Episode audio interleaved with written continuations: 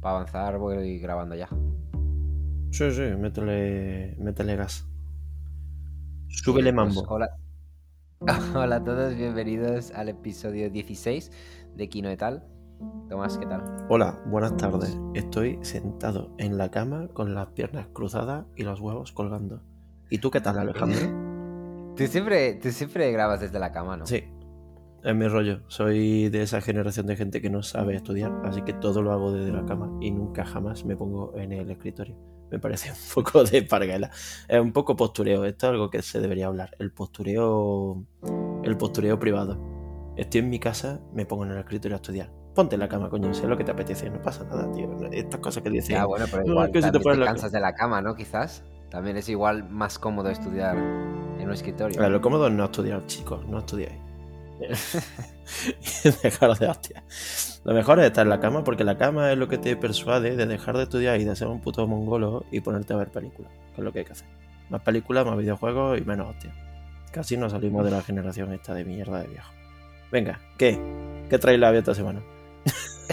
Exactamente, vamos a comentar un poco los trailers, que ha habido bastantes, eh, empezando por a mí el que, que más ganas, la película que más ganas tengo de ver, Men, de Alex Garland, una película de cuya existencia mm, conozco desde hace, yo qué sé, una semana o dos, como mucho, no tenía ni puta idea, y de golpe ya está aquí, parece que ya está aquí. Eh, ahora mismo no me acuerdo, ¿se pone en el tráiler cuando se estrena esto? Eh, pone 2022, creo, simplemente. Ah, ya, es verdad, sí, sí, sí. Eh, putada. Eh, ¿Qué te ha parecido? Eh, bien. O sea, me- Ah, solo bien, qué cabrón que eres. Que no, que no, que, que me ha flipado. Si es que con Alex Garland mi cosa es que me da igual lo que haga, si me la voy a comer. Si es que, Ya, ya. que tiene pinta de mierda, pues te voy a decir que me gusta porque, porque sé que va a estar bien. Es que sé que va a estar bien. ¿Me ha llamado la atención este tráiler? Es que yo qué sé. Si es que yo no sé ni de qué va este tráiler. O sea, ¿qué, quieres que te puntúe el tráiler con respecto a la película? El tráiler por sí solo. Si va a ser la polla. Hombre, si te da buena vibra o no, tío. Claro que sí. mí- Si es que a mí no me tiene que dar buena vibra los trailers de Alex Garland. Si es que podrían no ver el tráiler. Ya, ya lo sé, ya lo sé. Ya, sí, es que yo estoy igual. Así que me, Es que haga lo que haga, lo veo. me da un poco igual. Eh, Si hay algo que no me gusta, y sé que no eh, viene de parte de Alex Garland, es el montaje del tráiler. A lo mejor me estoy poniendo aquí un poco que es que yo soy gilipollas. Pero estoy un poco hasta los cojones de que a raíz Bueno, de. Hereditary cojan un sonido que se hace en la Ya, película ya, ya, y le eso den. te iba a decir. Esto ya es cosa de A24, la productora que debe tener al, al puto tío en plantilla haciendo los mismos trailers una y otra vez. Y sí, él- empezó la moda con. Bueno, empezó. Hereditary. Hereditary tenía el sonido, pero no sé si en el tráiler estaba. Sí. Pero el tráiler de Midsommar era así. Sí, el de Hereditary Y- también era con el, con el chasquido de la lengua de la niña. Estaba en el tráiler también. Mm, Era todo el rato. sí, Eh, es que- y era y, y estaba guay, estaba guay ese día. Exactamente. Sí, sí, sí. Yo también creo que ya ha envejecido un poco. Pero bueno, es eh, cosa de la productora y se las tiene que querer con eso. Eh, yo por comentar, mm, y hablaremos de ella más, más adelante, Cuando comentemos los Dotter, pero Jessie Buckley, la actriz esta que yo conozco por... em, Al alcísima. estoy pensando... de- ¿Cómo? Al alcísima, Jessie Buckley. ¿Cómo es? ¿Al- ¿Altísima? ¿Qué A- a- dices? muy, al, muy al alza, joder, que está muy al Ah, alza. vale, a eso te- a eso te- ahí quería llegar, sí. Que mm, yo la veo por primera vez en, en esta película. Acabo de ver en su página de la IMDb que esta tía sale en Beast, que es una película que vi en Sitges, que, que sale el cantante este también que hace como, no sé, como de asesino o algo así. Em, el Johnny Flynn. Y, y eh, que sí, que lo que dices, que esa tía va al alza, pero descarado, ¿eh? Hmm.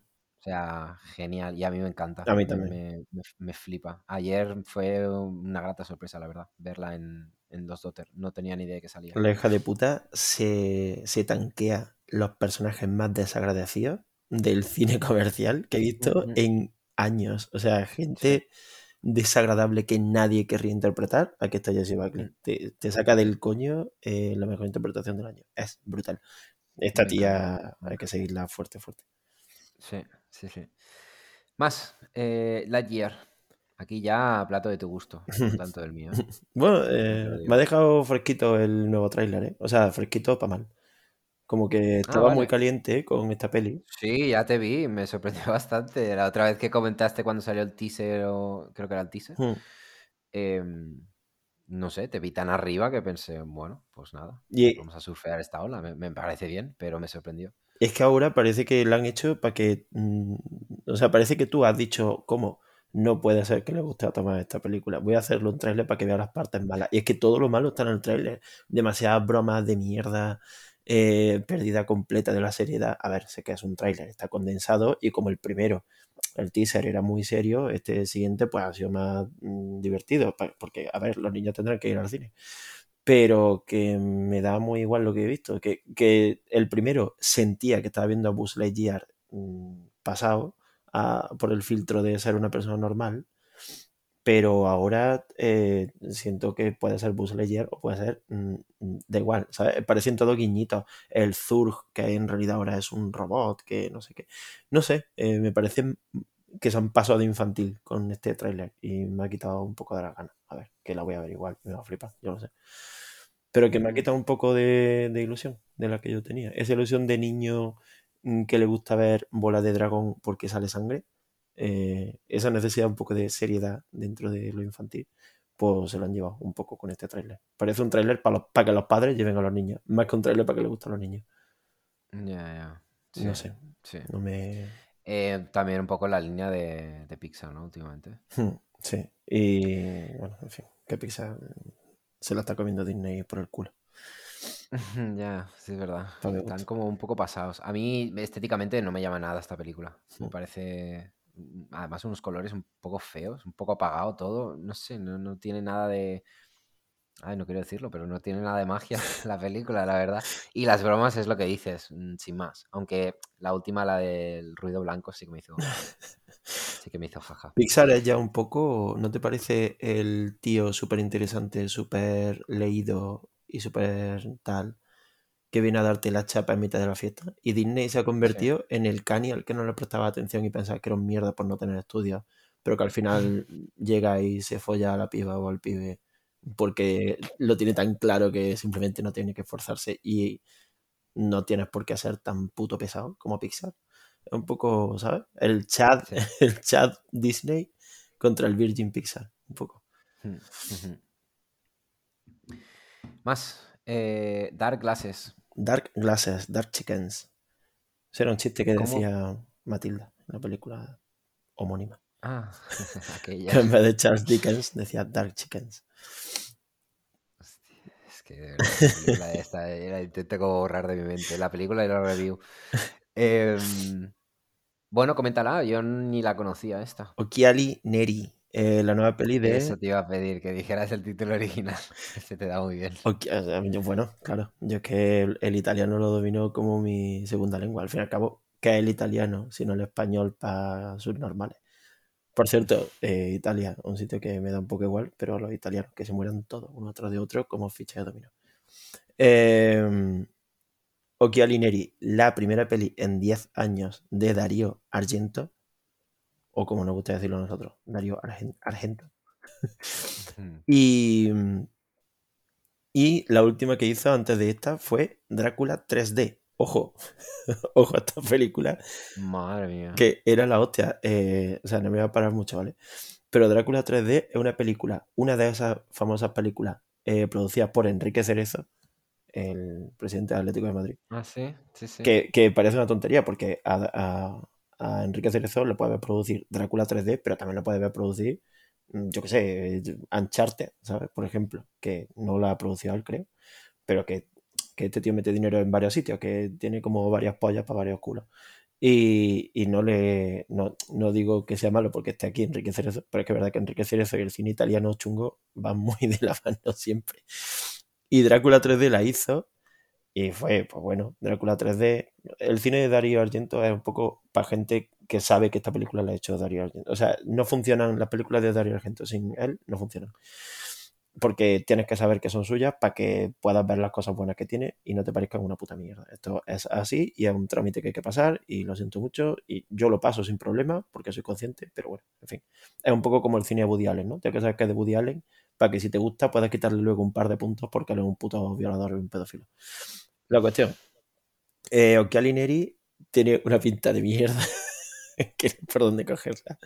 Está como tan pasada de rosca. Además, tú me has dicho antes, esta peli parece que lleva tu nombre. Sí, a mí esa cosa me da un coraje que flipa. O sea, es como si me hace una película en Japón en la que salga, eh, yo qué sé, una crítica durísima al capitalismo y, ¿sabes? O sea, como coge todo lo que me gusta, mételo en una película e instantáneamente mm, tiene mi odio.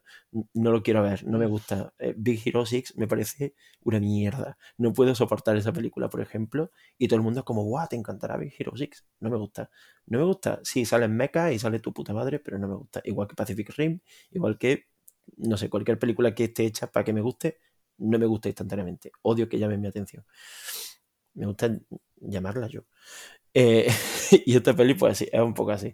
Eh, ¿Que pinta guay? Pinta bastante guay. Y a pesar de que pinta mierda, el regreso de Dario Argento. Dario Argento tiene ya más años que Carracuca y este hombre pues se va a morir y pues mira, mm, bien sabe Dios que yo no defiendo a los viejos en absoluto, pero aquí hay un valor aparte que es Asia Argento, que es su hija, que sale últimamente en todas sus pelis, no, últimamente, la que sale, y Asia Argento es una tía a la que hay a la que hay que hacerle bastante caso. Es la que escribió el libro este en el que hablaba de cómo en Hollywood hay toda una red de explotación y violaciones hacia las actrices.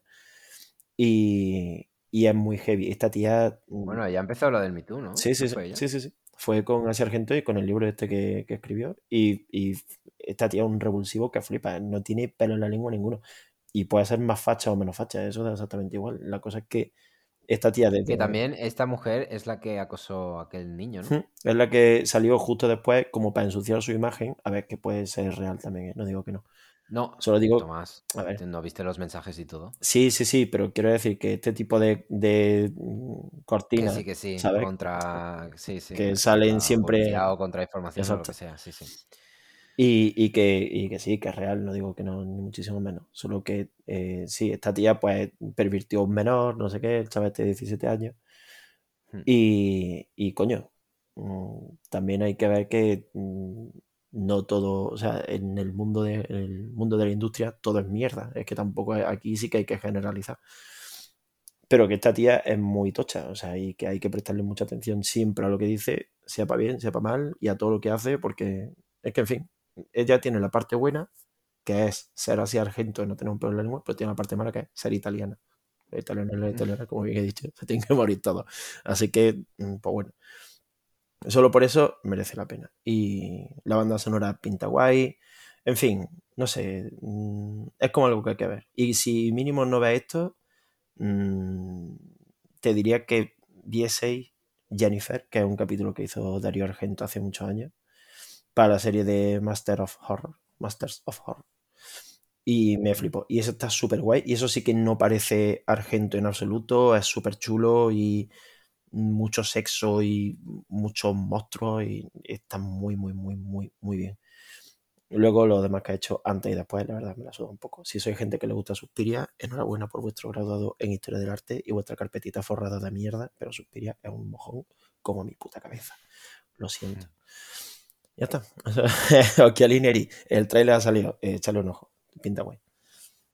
Eh, y el último, mm, Jurassic Park Dominion. Ay, Jurassic Park. Oh my god.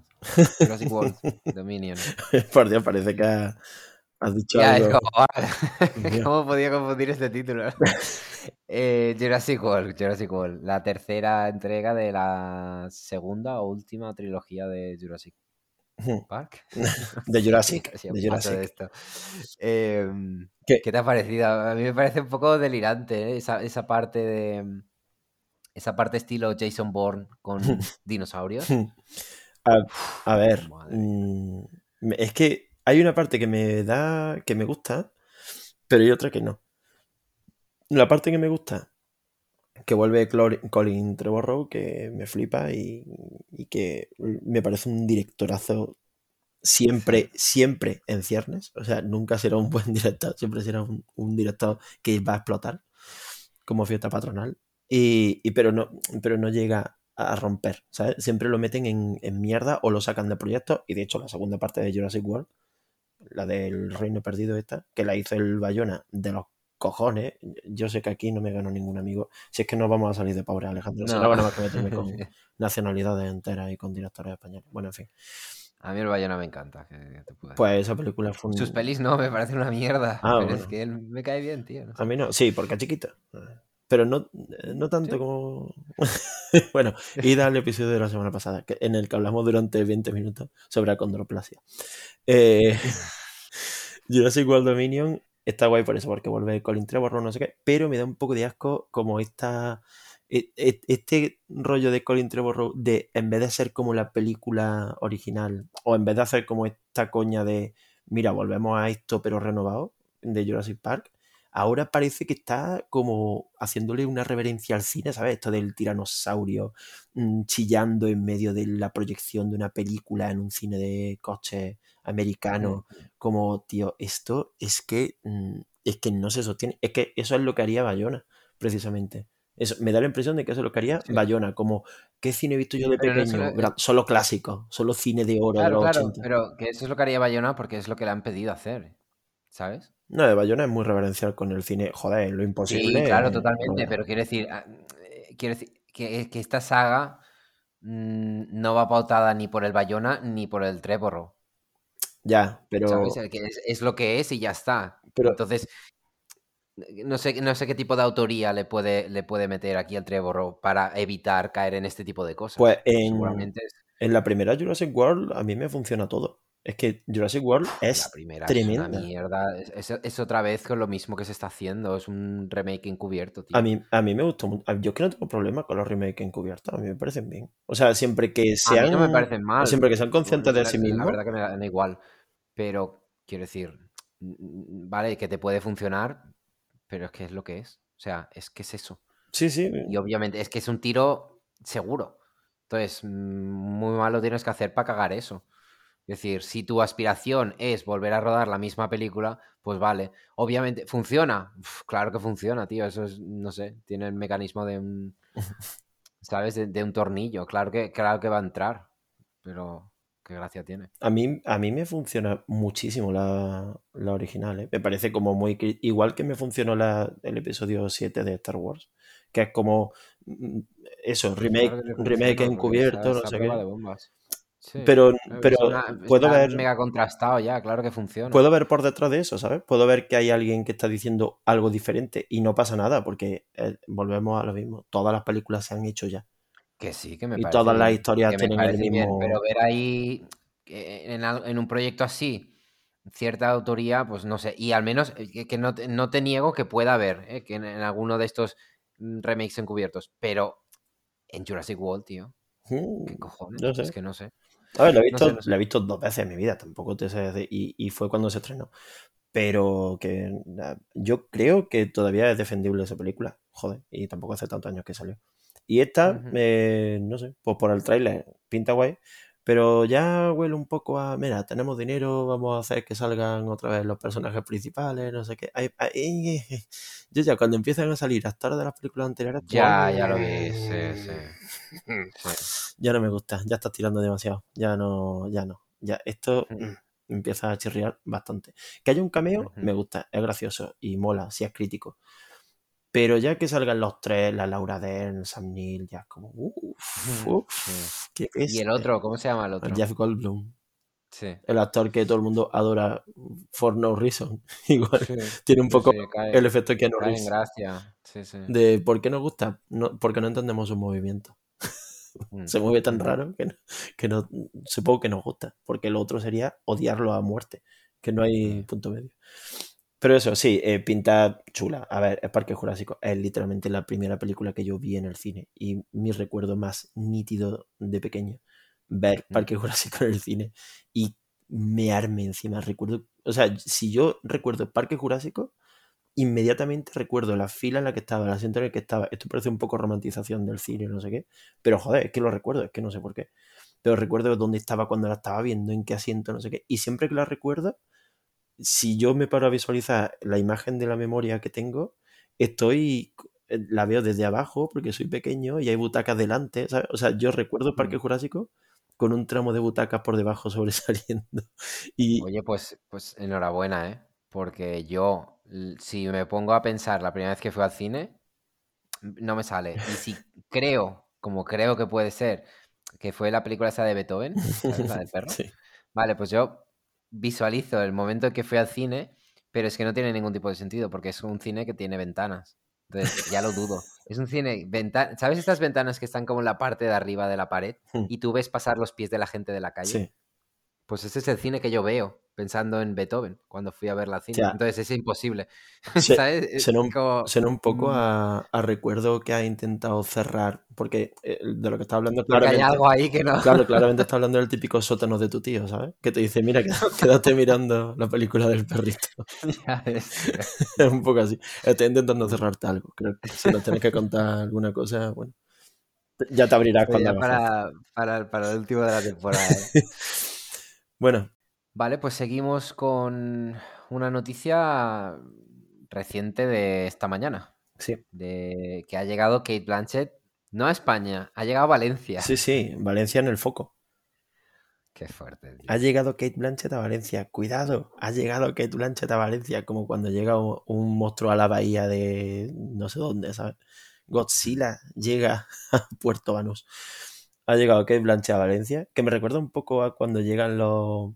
O sea, yo creo que intentado hacer un poco la de cuando llegan los actores o los directores a Cannes, ¿sabes? Que llegan siempre en barco y es como, ha llegado no sé qué, bueno, y... pff.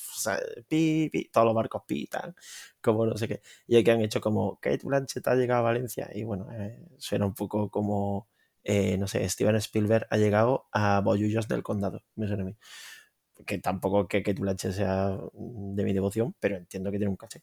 Y ha llegado a Valencia y la verdad, a mí esta cosa me da mucha vergüenza siempre que llega un famoso a España porque pienso, es que yo sé cómo se hacen estas cosas, todos estos festivales, tal, y es muy cutre y acostumbrado a ello a lo mejor. Es como cuando va Will Smith al hormiguero, ¿sabes? Que yo siempre pienso, le tiene que dar un, un asco, tío, porque aquí que te ponen eh, un camerino blanco y, ¿sabes? No sé, y sin embargo este Sí, tío te van a irá... buscar, ah, te iba a decir, te van a buscar con un Fiat, pero no, seguramente será un Audi y todo esto. Pero que sí, sí, te entiendo, te entiendo. ¿Sabes? Me da un poco de vergüenza, me da un poco de síndrome de tener la polla enana. Como español. Ya ves Hmm. que eh, soy la persona menos española, pero aún así digo, espero que no me vea, ¿sabes? Este famoso. Mm. Bueno, quiero que me relacione con el resto de españoles. pues, pues Ya, ya, sí, sí. Kate Blanchett ha llegado a Valencia. ¿Por qué? Se preguntará nadie. Porque le han dado el Oscar, el, o sea, perdón, el El primer, Oscar, sí. el primer premio Goya internacional. Que es Ah, el, es el primero. el primer premio Claro, Goya ya decía yo, esto, esto me sonaba a mí de que lo hacen en, en San Sebastián y demás, pero, pero los Goya sí que no, no me sonaba a otros actores así que fueran a... A mí esto, esto, de, esto es un premio que se sacan de la manga para traer a algún famoso y ya. Y siempre da un poquito de, de- un poco de vergüenza. Aparte, Kate Blanchett, vale, pero que, que- que sí, que, que le quieres dar un premio, pero ¿por qué? ¿Por qué Kate Blanchett? ¿Por qué ahora? ¿Sabes? ¿Por qué siendo el primero ella? Es que no sé, no, no- Pues te, te No lo sé. explico por qué. Eh, porque Kate Blanchett eh, compró los derechos de, de la novela de Lucia Berlín de Manual para Mujeres de la Limpieza y se la está produciendo a Almodóvar. ¿Vale? Ah, porque te iba a decir, pero Claro, de la Almodóvar. es la próxima, Vale, vale, la próxima peli de Almodóvar, protagonizada, por supuesto, por Kate Motherfucking Blanchett y producida por ella también. Ella es una de las productoras, aparte de El Deseo, la productora del, del hermano de Almodóvar. Y claro, pues, ¿cómo se hermanan los países, sabes? Pues antiguamente eh, se casaban los hijos o le ofrecías a tu hija al rey para que se la folle. En ahora siglo XXII, siglo XXI, eh, pues lo que hace es darle un Goya, darle, darle un premio. ¿Cómo? ¿Cómo le metemos un premio a Kate Blanchett? Es que no sabemos cómo hacerlo. Pues mira, eh, Goya Internacional, a tomar por culo. Goya Internacional, ¿qué significa eso, tío? O sea, que- que- quiero decir, si son los premios de la puta Ujú. Academia de Cine Español, entiendo que le de una película a la mejor, o sea, un, un Goya a la mejor película europea. Que bueno, ya eso huele a a ver si traemos a Woody Allen algún día aquí a la, a la gala. Pero ya, pero ya hacerte ves. el premio internacional, o sea, es que te lo digo, si es que hasta cuando hay una película, cuando un director español que no tiene producción española hace una película fuera, hasta lo nominan. Sí que parece que, que, necesitamos beber de la puta teta del cine americano y que tenemos la polla súper pequeña, porque es como, uy, alguien ha hecho las películas, nomínala, nomínala. es como, tío, coño, que son los Goya, que, que, vale, si yo estoy a tope con que se premien todo tipo de películas y no sé qué, y que se abra, pero es que los Goya van por la 36 edición y los Oscar por la 94. 90 o sea, eh, mm. quiero decir, no puedes ni intentar ponerte a su altura empezando a darle premio a otros fuera, ni despreciar literalmente tu cine, porque si el cine americano, mm, su problema es que está sobreexplotado por los americanos y por el resto del mundo, porque todos los premios van para ellos, no sé qué. Entonces se pueden permitir, sin ningún tipo de problema, nominar este año a Drive My Car, por ejemplo. Pero los Goya, en los que hay mm, una representación española mínima, porque ya de por sí nominan a las películas más grandes, que son pocas, y les da, y, es que hay películas con, yo que sé, con 18 nominaciones, que es que dice, tío, es que es ridículo que todos los años haya, que es que es absurdo. Y luego te encuentras con nominaciones como Mejor Película de Animación, en la que nominan a una película, a una película. ¿Otra? No, este, vez este año, Pero el año pasado con la puta gallina ah. turuleca, tío. es ridículo. Mm.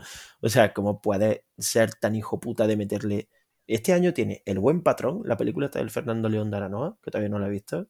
20 nominaciones. Tío, 20 nominaciones. Que, a quién no está nominada, tío. Es como, es, es, como ver, es como ver un partido de fútbol en, ¿sabes? Hmm. a la hora del patio, que se marcan sí, 17 goles. Es que no es representativo en absoluto, no es nada representativo. Y me parece una mierda, porque si dentro de que ya en los premios de cine español no hay una representación muy diversa, porque no hay muchísimas películas que son pequeñas y que son muy buenas, ojo, y que no lo digo porque... Y aunque fuesen malas, coño, si quieres promocionar el puto cine español, no puedes aferrarte a cuatro películas al año, aférrate a las 50 que se hacen, o a 30, no sé, pero no a cuatro. Y ahora encima dices, bueno, espérate que vamos a inventar otro premio. Mejor joya internacional. Es que no tiene sentido ni a nivel Mm, o sea, ni sintácticamente, o sea, que no tiene sentido. No sé, es, simplemente absurdo el Goya Internacional. Y se lo han dado a esta, porque eso es una forma como, pues eso, cuando el rey va a, algún país de estos, Jordania o algo así, le hizo el tío, toma una vara de oro, pum, ya, pues pues ok, pues aquí tengo la vara de oro. Y que Blanche, que está últimamente comiendo polla latina mm, a dos manos, porque está que si Nightmare Alley, que si no sé qué, y le puta y dice, sí, a mí me gusta mucho el trabajo de Pedro Almodóvar, de Guillermo del Toro, yo, que no son lo mismo. O sea, que, Guillermo del Toro, Guillermo del Toro es mexicano, eso para empezar, y que Almodóvar es español, que no somos, o sea, que no todos somos Carlos Baute, y, ¿sabes? O sea, no, no todos somos, es que una diferencia de continente incluso, joder, o sea, y a Guillermo del Toro lo tiene en Hollywood, mm, allí pelando papas, y Almodóvar lo tiene aquí subió en la cima, pues, ¿qué te parece si te fijas en algún otro director, hija de puta? O sea, es que porque, claro, el cine latino, el cine latino de los que llegan a América, ¿no? Porque de los que se quedan en su país. Tomás, porque se arriman al... ya, ya, pero que me da por culo esa falsedad de yo apoyo el cine latino, el que llega a tu casa, porque luego de ahí no sacan la puta cabeza, o sea, y tampoco es tan difícil. Y aquí interviene, pues, una vez más la Academia de Cine, que ya lo he dicho, que apoya siempre a las mismas películas, no sé qué. Entonces, pues, eso. Eh. Vale, y para, para, cerrar, me has explicado su premio, ¿me puedes explicar por qué, por qué me cae mal? Ah. Porque esta mujer ya no me cae bien. No es que me caiga mal, pero es que ya no me cae bien. Me pasa un poco como la Tilda Swinton. Que no sé, no sé qué es, pero ya me, me, me provoca en eh. rechazo sin, sin haber hecho nada en particular. No, no, sé, no te lo sé explicar, pero me pasa igual que a ti. Y además, justo con las dos mismas, con Tilda Sinton y Kate Blanchett, creo que es el efecto Almodóvar, porque son dos actrices que están colaborando con Almodóvar. Creo que en, cuanto, en cuanto sacan esa parte beatnik de ella, te empiezan a dar asco. Porque dices, yo creía en ti y me has traicionado, hija de puta. O sea, yo pensaba que tú eras indie, yo pensaba que tú eras y te has vendido. Es un poco ese sentimiento, que es un sentimiento muy asqueroso, un poco el sentimiento de Metallica hecho en videoclip, se han vendido. Pero es que es verdad, es que estas tías están ya en los 40, 50 años, a mitad de su carrera cinematográfica, y ahora de repente han decidido pegar un volantazo falso. El, volantazo a la izquierda en vez de la derecha.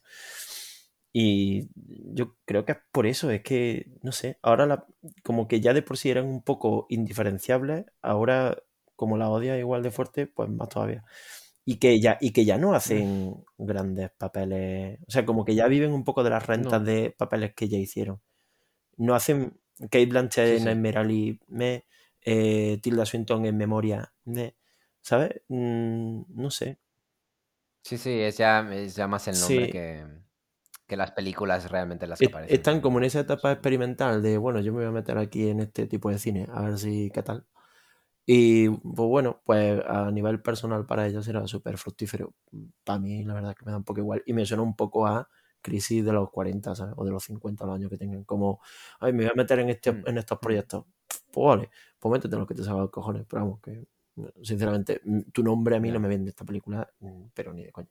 Y no solo no me la vende, sino que me está empezando a dar un poco. Como que empiezo a verte las costuras demasiado. Mm, No sé. Sí, sí, sí, sí, totalmente. Vale, eh, lo- nada, comentar, los Goya son esta noche, verdad. puede ser. es que me, me parece como todo tan ya.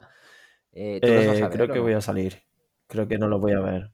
Yo creo que sudo de verlos también. Eh, este programa saldrá el lunes, así que lo comentaremos a la semana siguiente. Igual no muy en profundidad, porque pff, de aquí a una semana ya, ¿a quién coño le importan los Bueno, pero ah, y, y- y a quién le importa nuestro podcast también, te digo. Los Goya son, son por, acabo, te hago la promo entera, ¿vale? Eh, Sí. Los Goya son esta noche, que es día 12 de febrero. Lo hablaremos en el Kino 17, que es el de la semana que viene. Y eh, haremos de camino, no solo, yo voy a ver la gala, no hoy, pero la veré porque me mola. Y, mm, y haré review de casi todas las pelis que pueda haber, porque en Movistar Plus hay unas cuantas y Madres Paralelas, por cierto, se estrena el día 18, dentro de seis días, en Netflix. Así Genial. que, Pues mira, de esa la podemos comentar también con lo de los Goya. efectivamente, así que haremos review de esa. Maishabel se estrenó ayer en Movistar Plus. Entonces, como que hay varias que, que se pueden comentar y pretend- habrá review masiva, o sea, habrá review de Maisabel, Madre Paralela, Mediterráneo, La Ley de la Frontera, en plan, varias. Chavala, una película que tengo muchas ganas de ver. Mm. Y, en fin, eso. Que es gracioso, y ya con esto cierro, que el año pasado estuviesen las niñas y este año está chavalas. El año, el año que viene eh, toca, ¿qué? Señoras. Señoras, es verdad, señora. Claro, la de la de Almodóvar, Manual de la Señora de la Limpieza. Claro, correcto. Ah, Tendrá que, tendrá que empezar a tendrá que empezar a cortar ese título. Bueno, pasamos de los premios de aquí para, para irnos a los Oscar, que también han sido esta semana las nominaciones. That is correct. También otra cosa que me vino de sopetón, no tenía ni idea. Eh, les estuve echando un vistazo y bueno, flipé con varias cosas, la verdad. Se está haciendo muy de Mm. tapado este año la nominación y los premios, tío. Yo te no estoy entendiendo. Sí, es como, ya los hacen como, yo creo que los hacen por, por despecho, porque tienen que hacerlo, pero creo que ganas no les tiene nadie. Es que ni los nominados deben tener ganas de ir, porque es como. Yo creo que sí deben tener ganas. Y estos, porque- estos sí que se van a esforzar al menos en hacer la gala, o tampoco, ya como los globos de oro de sudando de esta mierda. Sí, yo creo que los Oscars sí tienen ganas, ¿no? A ver, falta un mes, no he investigado, pero Oscar 2022 supongo que tendrá su gala. ¿Y, y- no tienes la sensación de que van a acabar desapareciendo? Mm, De que a lo mejor llega, llega más pronto que tarde, eh, que al final sea como cualquier otro, yo qué sé, los gremios de, o los festivales de, de no sé qué de Estados Unidos, o los gremios de crítica de no sé cuánto, que luego sacan una lista y ya está. yo creo que no. Yo creo que llegará al punto que de la vuelta. ¿Sabes? Eh, Mira, ¿has visto este año eh, Puto Eurovisión y el Festival de Benidorm? Algo que a nadie le importa. Bueno, no hace falta que lo veas, pero has visto que hay gente que lo ha seguido. Sí, ¿Sabes? sí. Como que llega un punto que da tanto asco, o sea, lleva dando asco tantos años que llega un punto que hace flip y la gente de repente se engancha. Y el hecho de que dé asco, como ya por ley pendular ha vuelto, Ya, o sea, no queda otra. Siguen haciendo lo mismo, pero ya a la gente le vuelve a interesar. Yo creo que quedarán Ya. como tres o cuatro años de da puto igual lo que pase, hasta que, yo qué sé, hasta que salga la próxima bomba de James Cameron o de alguien así y, y- y le dé la vuelta y vuelvan a... Bueno, este año vuelven a poner presentadores, claro. Este año sí que hay gala. Este año había tres presentadores. ¿Hay En- presentador? Sí, ¿Quiénes son? hay tres. Eh, pues no lo sé. Eh, sí, Ahora lo miro. míralo. Pero eh, este año había tres presentadores, así que vuelven a eso, que a mí me parece algo bastante guay, aunque siempre se queda un poco diluido entre 400 personas que suben a dar los premios. A mí me gustaría que simplemente hicieran los premios el presentador todo el rato. Pero bueno, eh, esa es una cosa mía. Pero creo que con presentadores y cosas así, como que mm, pueden volver a, al Oscar de brillo y de que se juntan los actores y eso. Y a la gente le gusta mucho ver cómo interactúan los actores unos con otros. Yo el año pasado ya hicieron un hito de las mesas en los, en los Oscars, de juntar a varios actores en una mesa y interactuar con ellos. Y yo creo que eso funciona. A la gente le mola ver eso en los programas de televisión, en, el show de los Por eso se veía los Globos de Oro. Claro, y, ¿sabes? Por eso creo que mm, si lo hacen así, esto va a funcionar. O sea, bajar un poquito a los actores al, piso y, ver y que se junte con la gente y ver cómo interactúan entre ellos, humanizarlo, yo creo que es el siguiente paso. Así que no creo que desaparezcan los, los Todavía no se sabe quiénes van a ser. Se sabe que van a ser tres. Mm. Y se rumorea, se rumorea, me, refiero, he puesto presentadores Oscar 2022, Google Imágenes, y en Google Imágenes sale Tom Holland. Con Tom Holland podría ser presentador de los premios Oscar 2022. Espero que no, porque basta ya de esa persona. Por favor, es que, es que se, ve tan claro que, que, te lo quieren meter en absolutamente todo. Sí que, me parece abusivo. O sea, yo, yo si fuera él, bueno, no, si fuera él estaría surfeando esa ola de pasta y ya está, y no pasa nada, y todo el mundo me quiere, pues de puta madre. Pero de verdad, mm, desgaste, desgaste total de esta, de esta persona. En, cinco años, espero no verle la cara, espero que la gente se haya cansado de él y, desaparezca, porque es que no, no sé. No, me parece como todo muy postizo el amor que se le tiene a esta persona. Como te, gusta porque te han dicho que te guste. Es que no, es que es, es, blanco, tío. No, no, tiene nada. ¿Por, por, qué? Bueno, igual por eso triunfa tanto, ¿sabes? Porque es que le puedes, le puedes poner la personalidad que le quieras a esta persona. Es el chico bueno de 20 años que le cae bien a todo el mundo. Pues que no tiene nada de personalidad, tío. No sé. Yo creo que mm, tienen que mirar todos los días el periódico Él y Timothy Chalamet. Y, y como que se odian, ¿sabes? Como que, que ven Pero el yo creo que juegan en diferentes ligas. Ven el periódico. Al menos ¡Ah! tiene, tiene cierto, cierta personalidad. Debe tomar por culo. Dentro, al menos por sus trabajos, pero es verdad. Tom Holland es el producto de, eh, hecho a medida para gustar a todo el mundo. Y eso no funciona. Eh, Chalamet, en cambio, pues yo qué sé, yo le veo bastante más personalidad. Yo espero que se muera. Sinceramente. Es lo único que espero. ¿Cómo? Yo, que no, que digo que espero que se muera Timothy Chalamet. Mm, yo espero que no. Pero bueno, el caso, vamos a... Es que ya nos estamos liando otra vez aquí con el tiempo. Vamos a resumir muy rápido... Bueno, no sé si tienes alguna sorpresa así a comentar. Bueno, King, yo tengo dos. King Richard y Don't Look Up, esto no tiene sentido, pero vale. Y bueno, lo, de, Dune, lo de Dune es demencial, simplemente demencial. Vale, dos cosas. espera, espera, espera, antes de que avances. Antes de que te metas en Dune. Eh, lo de Don't Look Up, yo tenía apuntado que basta ya con Adam McKay. Hmm. Basta ya. ¿Quién es esta persona? ¿A quién se ha follado en Hollywood? Tiene la mano negra. ¿Por qué se le tiene tanta reverencia a esta persona? Es que no lo entiendo. Me parece bastante delirante lo de esta película. Creo que es la, creo que es la, la, la cuota de de comedia, ¿sabes? La cuota esta de comedia que siempre ha llenado Billy Wilder, no sé qué. Aquí te la tienen con Adam mm. McKay. Y es que no hace gracia. y aparte es como, igual, igual soy yo, ¿eh? Que, pero me parece como tan yankee, tan, tan americano, que claro, ellos lo van a nominar, pero yo no sé, no, no, no, me gusta esta, no me gusta este directo. Y su película, vamos, mm, que esté nominada a algo, me parece. Y creo que estaba, espera, que creo que está nominada a edición. A edición, ¿eh? Una película que le sobra media hora larga. No sé, tío, la verdad, es por, por, meterla a él, porque cae en gracia o yo qué sé. No, porque Después, en cuanto empieza a picar mucho una peli, o sea, como que esto de premiar más el trabajo que, el, que la calidad, ¿sabes? ¿Cuánta hora habrán estado? Como cuando Bohemian Rhapsody, que es como el, el epítome de esto. Premiar más el trabajo que la calidad. En plan, cuanto más pica, mejor sale. Como si tú quitases ya cada. Como el primer episodio de Kino Tal, ¿te acuerdas? Que quitaste todas las respiraciones y parecía que hablábamos de, de una bocanada, como que habíamos hecho al principio. tremendo, ¿eh? Pues es un poco eso, premiar el Fue algo. Pero ¿sabes por qué pasó? Porque me puse a editarlo sin escucharlo. O sea, no lo escuché hasta que llegué al último segundo. Y cuando, cuando le di al play pensé, bueno, ya está hecho. Por favor, ya está hecho, no lo voy a volver a reeditar porque me tiré pues te lo juro, igual me tiré nueve horas. Por favor, throwback a eh, 1X00. Si sirve de algo, sí. Porque es que la gente se lo pase bien. Porque es una locura escuchar a dos personas sin coger y sin soltar una, un hilo de oxígeno durante una hora y pico. Es acojonante, es brutal. Es terrible. Lo escuchas y te explota la cabeza. Es que te deja te corta a ti el aliento. Hiciste una película de Brian De Palma, vamos, o sea, parece. Además, eh, engancha un poco temáticamente con, el inicio de este, porque también comentamos esto de Jurassic Park y todo el de Jurassic World. Sí, sí. Orígenes.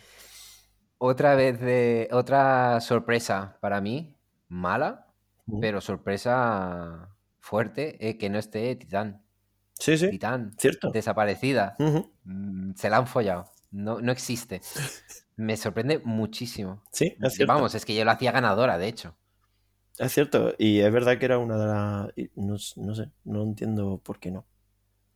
Yo tampoco, no, no, sé. Porque mira que, mm, con todo el respeto, pero Flea o Lunana, eh, no sé, que, que, entraba Titán, tío, que, es que no sé qué coño han hecho.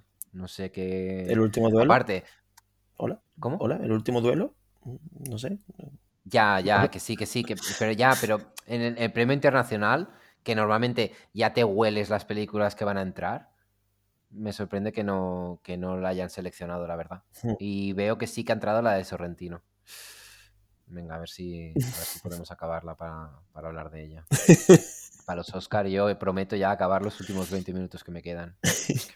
Es que, ya verás, ya es terrible un poco... Después, otra, otra cosa, esta sí que me gusta, es una sorpresa de alguien que no ha entrado, pero contento.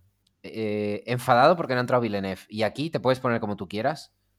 Mm, me parece incluso bien, pero no tiene ningún tipo de sentido que hayan, que Dune creo que tenga 10 nominaciones y Villeneuve no esté entre, entre no esté nominado a mejor director. Es verdad que no. es verdad que es raro que no esté. Es rarísimo. Es como que ha pasado aquí. Mm, eh, porque este desaire. No lo entiendo. No entiendo. Es imposible meter una película en 10 categorías y, que no te nominen a ti. Bueno, no es imposible, pero me parece un delirio, la verdad. No tiene ningún tipo de sentido que la persona que está al cargo de todo eso no acabe entrando. Hmm. Y bueno, y vale, o sea, porque esto puede volver al, al típico eh, dilema circular de si es el mejor director, hace la mejor película, entonces ya, vale, o sea, podemos volver ahí, pero lo cierto es que, y mira que a mí no me gusta especialmente Dune, ni creo que esté especialmente bien dirigida, ¿eh? pero, aunque está muy bien dirigida, es obvio, o sea, tampoco seamos aquí imbéciles, pero que meter ahí a, Steven Spielberg otra vez. Eh, Exactamente, es que a eso me refiero, si dijeras, bueno, eh, no ha entrado porque realmente el año es complicado y no sé qué. Pero Steven Spielberg, y perdón, ¿eh? no la he visto, pero vale un poquito ya de Kenneth Branagh, hmm. hablando de su pueblo y de su infancia y de su no sé qué. Hmm. Otra, otra Roma. Vale ya un poco de esto también. Además que... Y espérate, porque espérate, porque el Steven Spielberg va a rodar una película sobre su familia. O sea, otra, otra Roma, otra Belfast, no sé cómo se llamará esta, y va a salir David Lynch. Esto ya como, como anécdota. Llamará judíos. ¿Cómo? Judíos, judíos se llama. Judíos, sí. Eh, pues que volverá a estar nominado el, tío este. Entonces, no sé, este año West Side Story, la verdad que todo el mundo la está poniendo muy bien para hacerlo. Sí, sí, no, todo el mundo habla maravillas de ella. Pero, pero, tío, no sé la verdad. Pero que igual que existe el premio rancio, existe la nominación rancia, Y que premiar y nominar a esto es ya de abusón. Es lo que digo siempre con los premios. Hay abusones en los premios que algo que debería desterrarse. Como que, oye, ya te han dado cinco premios en tu vida. ya, pero bueno, en este caso, ya, con esta mentalidad, igual si hubieran nominado a Villeneuve también te parecería abusón. No, porque, bueno, eh, me parecería injusto, porque él, o sea, con Villeneuve me parecería el típico mm, Leonardo DiCaprio, ¿sabes? O Brad Pitt, como que se lo da cuando ya o sea, como por acumulación, como, hostia, es que os lo damos en este papel ya, aunque sea el que sea, pero hay que darle el puto premio porque mm, es que llevamos mil años aquí que no le hacemos caso.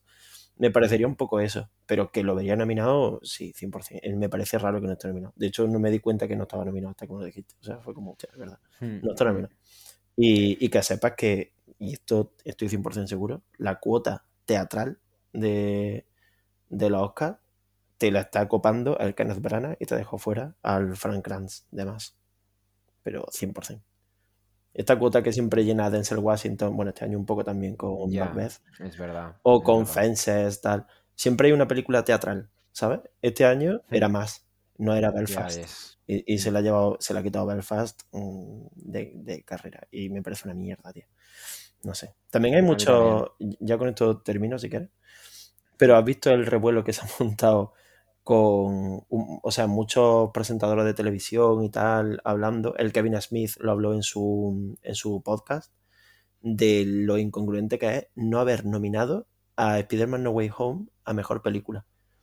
Como que eh, por fe, o sea, el, el hecho de que tu película esté nominada a mejor película, efectivamente premia a tu película, no, no solo a tu trabajo. Y mayor fenómeno que Spider-Man No Way Home no ha habido. Entonces, sería de- es como Avatar, ¿sabes? Cuando la pusieron en su momento nominada a mejor película. Como que Claro, yo la, com- la comparo más con Black Panther, que ahí entró y o si no entraba, la gente montaba un pollo de la o hostia. con Black Panther. Incluso se pensó en hacer un premio específico, el de mejor película, ¿cómo era? No sé, Mejor... racializada. No, no, no. No, eso, va- eso va por debajo. Eh, mejor película popular. Ah, ¿Te acuerdas aquella categoría que iban a hacer y luego nunca llegaron a es hacer? verdad. Solamente para meter Black Panther. Em, sí, a mí me sorprende que no la hayan metido. Mm, Siempre buscando llegar a más gente o al público joven. mm. La, la hubieran metido, hubieran dado que hablar y a lo mejor se hubiera interesado gente nueva por estos premios. No sé, eh, las la- de estas de este año me parecen una mierda que flipa. La semana que viene, porque ya llevamos mucho rato hablando, la semana que viene te hablo de los Razzie y porque tienen mucho más sentido que los Oscars, a pesar de que, pues bueno, pues estar más de acuerdo, menos de acuerdo, lo que sea. Tu amor por los Razzie. Sí.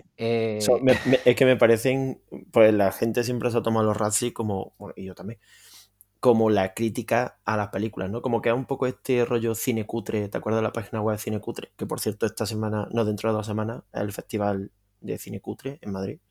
Eh, y lo que hacen es, pues, eh, darle mucha visibilidad a películas malas cagándose en ellas. Los Razzie siempre han sido percibidos así, como, jaja, el cine malo, vamos a reírnos de él y lo premiamos con algo negativo, que ya de por sí no tiene sentido esa relación de ideas. Pero mola porque en realidad los Razzie lo que son, al menos a día de hoy, es la crítica a los Oscars, no la crítica a las películas malas.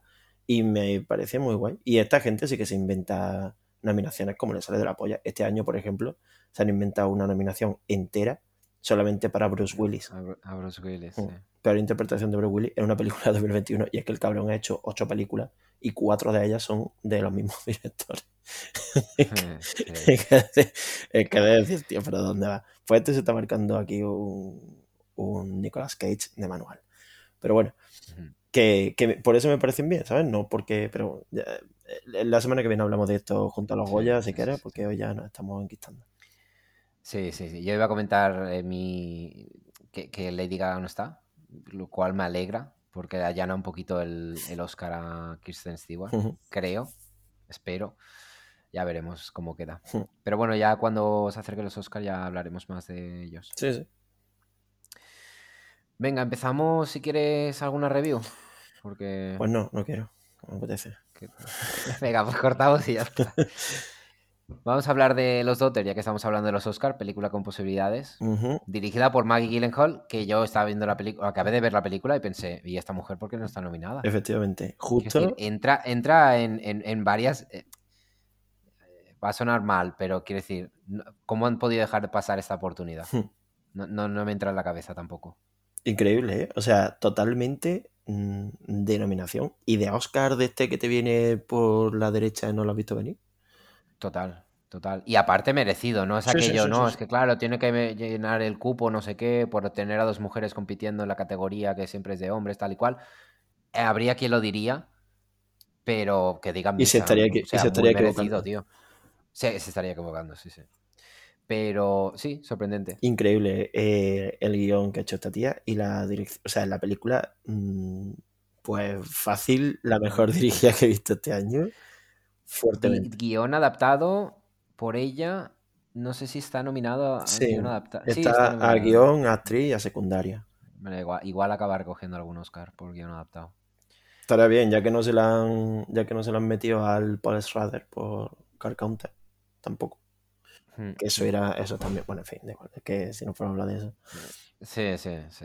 Eh, hazme tú la sinopsis, anda. Que no tengo ganas. Eh, uf, es que ya sabes que yo la sinopsis, Tomás, Me gusta ponerte. te la voy a leer, si te parece. Vale. Eh, pero porque me haces esto que voy a tener que editar. Lost. La hija oscura, estaba buscando yo la hija perdida o algo así. Hijo oscuro. Vale, sola en unas vacaciones junto al mar, Leda, Lira, se ve consumida por una joven madre y su hija mientras la- les observan la- las observa en la playa. Intrigada por su atractiva relación y por su estridente y amenazante familia, Leda se ah, siente abrumada por sus propios recuerdos del terror, la confusión y la intensidad de la maternidad temprana. Un acto impulsivo lleva a Leda al extraño y ominoso mundo de su propia mente, donde se ve obligada a enfrentarse a las decisiones poco convencionales que tomó como madre joven y a sus consecuencias. Wow, un poco farragoso. Joder, ¿no? esta crítica que. Esta sinopsis que la has sacado de la calle es du cinema. No, tío, de, de tu querida Film Affinity, pero sí, de- lo parece, ¿eh? Madre de la Joder, yo la vi anoche y no la reconozco muy bien en esta, en esta sinopsis. Sí, básicamente es una mujer que se va a tomarse unas vacaciones de verano porque es profesora a la costa griega. Y en la costa griega, pues hay una familia de mafiosos, básicamente. Y ella tiene, por un lado, en la vida real, eh, como un- una confrontación pasivo-agresiva con esta familia de que son unos putos mafias. Súper chula, ¿eh? Sí. Mm. Y por otro lado, pues tiene sus ensoñaciones con su pasado, 20 años atrás en el pasado, en el que tuvo un trauma con sus dos hijas. De ahí el título de Lost Daughter. Ujú. Y como que esto de alguna forma choca. O sea, eh, parece imposible, pero esto de alguna forma choca. no sé cómo, no sé cómo lo han hecho, pero mm, quizá uno de los pocos libros que me apetece leer, porque es una novela de una tal Elena Ferrante. Tío, no tal, tío. No sé, es famosa. súper famosa. Es famosa. Bueno, es famosa y de hecho es un seudónimo. De... Sí, se hizo. Es la de mm, La Amiga Estupenda. la- Los cuatro libros estos que adaptó HBO. Hizo una serie también. No sé. Segu- si ves las portadas, los has visto en 700.000 lugares. Y Elena Ferrante es el seudónimo de no se sabía quién era. Y, y hubo bastante revuelo cuando un periodista italiano descubrió que era una, una escrito- otra escritora y creo escribiendo con su marido o, o una escritora que es mujer de no sé quién también, otro escritor. no sé. No sé. Pero sí, es famoso, es, es bastante famoso. esta- Yo, so- Elena o sea, yo, los dos únicos libros en, en los últimos, yo qué sé, 6, 7, 10 años que quiero leer así han sido este, me llamó mucho la atención por la película, y La tinta de mi ojo, que es el, el libro que hizo Aitana, la persona más guapa del mundo, por si no lo sabéis. Aitana, de OT, La tinta de mi ojo. Pequeño promo. Eh, Estoy de coña, no quiero leer ninguno de los dos libros, me parece una mierda. Y además, quiero decir muy claramente que esta película hace un trabajo que a mí mm, yo estaba que me revolvía, o sea, yo estaba ah, saliendo, o sea, me estaban saliendo las costillas para afuera, pero de, de gusto y de, de cómo me estaba apretando las tuercas esta película, porque eh, se posiciona muy, muy, muy fuerte a favor de la contracultura esta película. O sea, yo odio absolutamente a todos los, bueno, absolutamente a todos no, pero a todos los personajes principales de esta película, que son unos elitistas literatos hijos de la gran puta, traidores, o sea, que son mierda y que se esconden bajo... mm, Es que, de hecho, hay un... Empezando quizás por la protagonista. Claro, la protagonista, es que, eh, por eso te estaba diciendo que la Sí, Jessie sí, Buckley... antes de la. Jessie Buckley se mete en los personajes más desagradables. O sea, porque está muy guay ser un personaje desagradable y que te toque ser House. Pero no está tan guay ser un personaje desagradable sin el doblez de ser bueno, ¿sabes? O sea, sin que haya un. siendo tridimensionalmente asqueroso, ¿sabes? Siendo en toda tu faceta un trozo de mierda que no se arrepiente de nada, además. Hmm. Eso es muy difícil hacerlo porque, porque la persona que lo ve, o sea, si me pasa a mí que sé disociar la vida real del, del cine, para, imagínate cualquier otra persona, coño, hay gente que todavía se cree que el malo de Titanic es una persona que es mala. ¿sabes? Hay gente que insulta a los actores por la calle, literalmente. Mm. Cualquier persona que vea esta película no va a poder dejar de identificar jamás a Olivia Colman y a Jesse Buckley de este personaje que es, mm, en fin, mm, no segundo. O sea, que da asco, que es la persona que menos se responsabiliza de sus acciones, que todas sus acciones son negativas, tóxicas, jodidas, o sea, está enferma de la puta cabeza. Y aún así lo hacen y, coño, mola porque todo esto en esta película habla de la cultura. De, de hecho, hay un momento que ella, la Jessie Buckley, cuando Jessie Buckley hace de Olivia Colman de joven, ¿vale? En los flashbacks. Hay un momento que se cabrea porque habla de su madre y dice, pero mi madre, yo salí de ese pozo de mierda y, y, dice, es que mi madre ni acabó los estudios, como diciendo, no pienso volver a mi casa porque mi madre es una puta analfabeta, porque, ¿sabes? es como, pero será elitista de mierda, tío. Y el odio recalcitrante que tiene hacia esta familia que está con ella en la costa, porque son, vale, sí, son unos jaleosos y son unos hijos de puta y están ahí pegando voces, no sé qué. Pero es que ella no da su brazo a torcer, es una puta vara de bambú, tío. O sea, es que nunca la va a partir. Es. ¡Oh! Es odiosa, tío. Sí, sí. Y que la película la, la, maltrate de esa forma, o sea, pues literalmente en esta película se ve como ella es maltratada una y otra y otra y otra vez por la naturaleza. O sea, la naturaleza la odia. El, el ambiente, o sea, todo lo que rodea a este personaje en la película es hostil hacia ella. Y va descubriendo poco a poco cómo no es que se haya ganado esa hostilidad, sino que es que es una persona que rechaza a todo lo demás, con lo cual, pues si tú le das la espalda al mundo, pues el mundo va a venir y te va a empujar, ¿sabes? Te la va a meter por el culo. Que te den por saco. O sea, se le cae una piña en la espalda que le hace una herida ridículamente gorda. Le, se, le jode, se le jode el desayuno. Se le jode el desayuno. La fruta, está, la fruta se, le, se le pudre. Eh, todo, o sea, todo es hostil a su alrededor, todo está mal, le salen bichos de sitio, o sea, en fin, eh, todo es hostil hacia ella, no hay ni una cosa que digas tú, ah, mira, qué bien, no, todo le va mal, todo le va mal porque, porque debe irle mal, porque es una persona de mierda. Y es que tenéis que ver esta película, está dirigida, de verdad, hay escenas que no, que, es que no sé por qué me flipan. Hay una escena, Alejandro, la escena del en la que ella le, le pone el alfiler en, en la Pamela. Sí. eso es una escena bien editada y bien grabada. Me cago en mi puta vida, tío. O sea, y no, y no es una escena especialmente tocha. Hay escenas muy tochas y muy dramáticas y muy tal en esta peli. Esta escena no tiene nada. O sea, es, bueno, una escena más que ocurre en la película. Ellas están en un mercadillo allí en, en el paseo marítimo y llega una tía que de la familia esta que digo y no se consigue sostener la Pamela en la cabeza porque hace mucho viento. Entonces ella pues le pone un, un, alfiler de estos grandes atravesándole el pelo y la Pamela y se la deja ahí. Y tienen una conversación muy intensa. Pero bueno, es que todas las conversaciones son ultra intensas en esta película. Todas, todas, todísimas. Y, por eso es casi una película de miedo. Es muy asfixiante porque todas las conversaciones son mega intensas. Aunque no hablen de nada. Pero está editado de una forma que acaba la escena y dices, vale, es que no ha pasado nada, efectivamente. Pero, joder, o sea, no sé qué cuerpo me has dejado, tío. No sé, es que me deja un cuerpo todas las escenas. Es increíble. A mí no me ha pasado. O sea, que la Sí. película me ha gustado mucho, pero me ha dejado frío. Estaba, la estaba viendo porque es buena, porque, porque mola un montón pero no me ha puesto en ningún momento aquello en tensión, no lo he notado. Como me ha pasado por delante y no ha acabado de. O una parte de mí no ha acabado de conectar con la película. Lo cual me da, me da, me da pena, porque la película vale muchísimo la pena.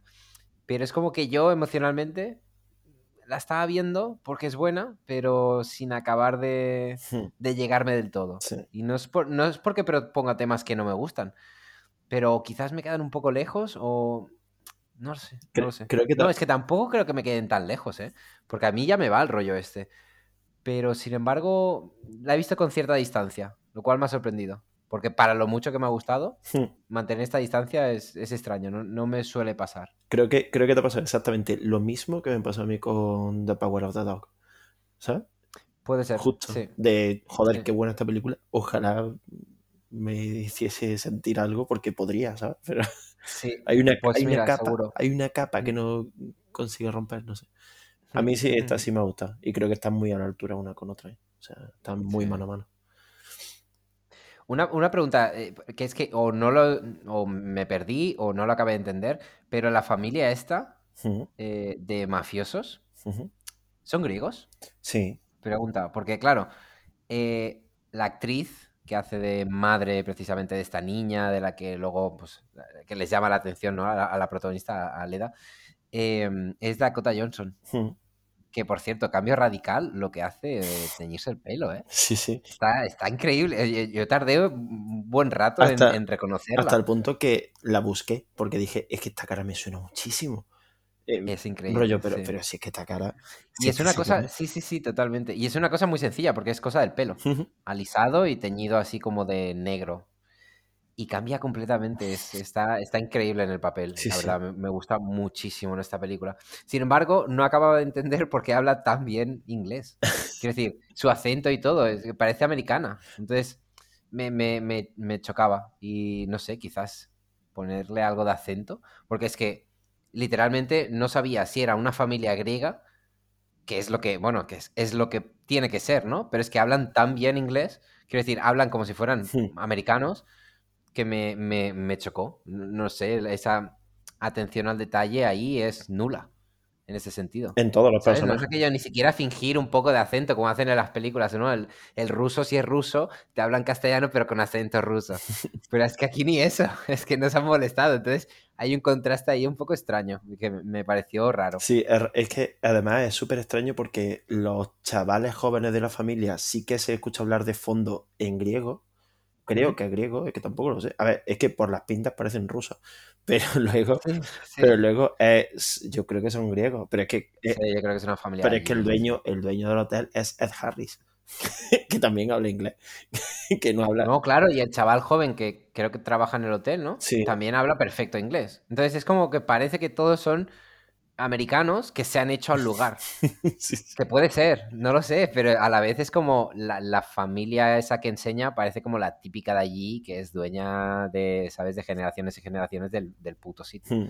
Entonces me, me- me chocó un poco. Sí. Que por cierto, me, me alegró también ver al, al actor de Hill House. Ah, es cierto, de- es cierto. que es el que hace. Que hay una escena, por cierto, muy buena, la del coche. Hmm. Se va a montar al coche Y, y se equivoca de coche. y, y además, eh, ese tío está ahí creando una tensión. O sea, es, Sí, ¿verdad? no es un personaje, es una herramienta de guion obvia y solo está única exclusivamente para crear tensión. O sea, es Sí. como si pones. Tensión, que bueno, bueno, es igual, quiero decir, no sé si spoiler decir que no va nada, está ahí, simplemente para, para, sí, para ponerte un poco como alerta a la, Sí, a la como si en, en mitad de un plano pones un gato intentando trepar una valla y como que nunca Mm. llega y tiene esa tensión extra dentro de una escena. ¿Por qué? No lo sé. Y, y eso también es actuar bien, quiero decir, porque este tío no hace nada en la película. Nada literal, sí, yo sí, diría que ni habla, o sea, que, que solo hace poquito. como gruñida.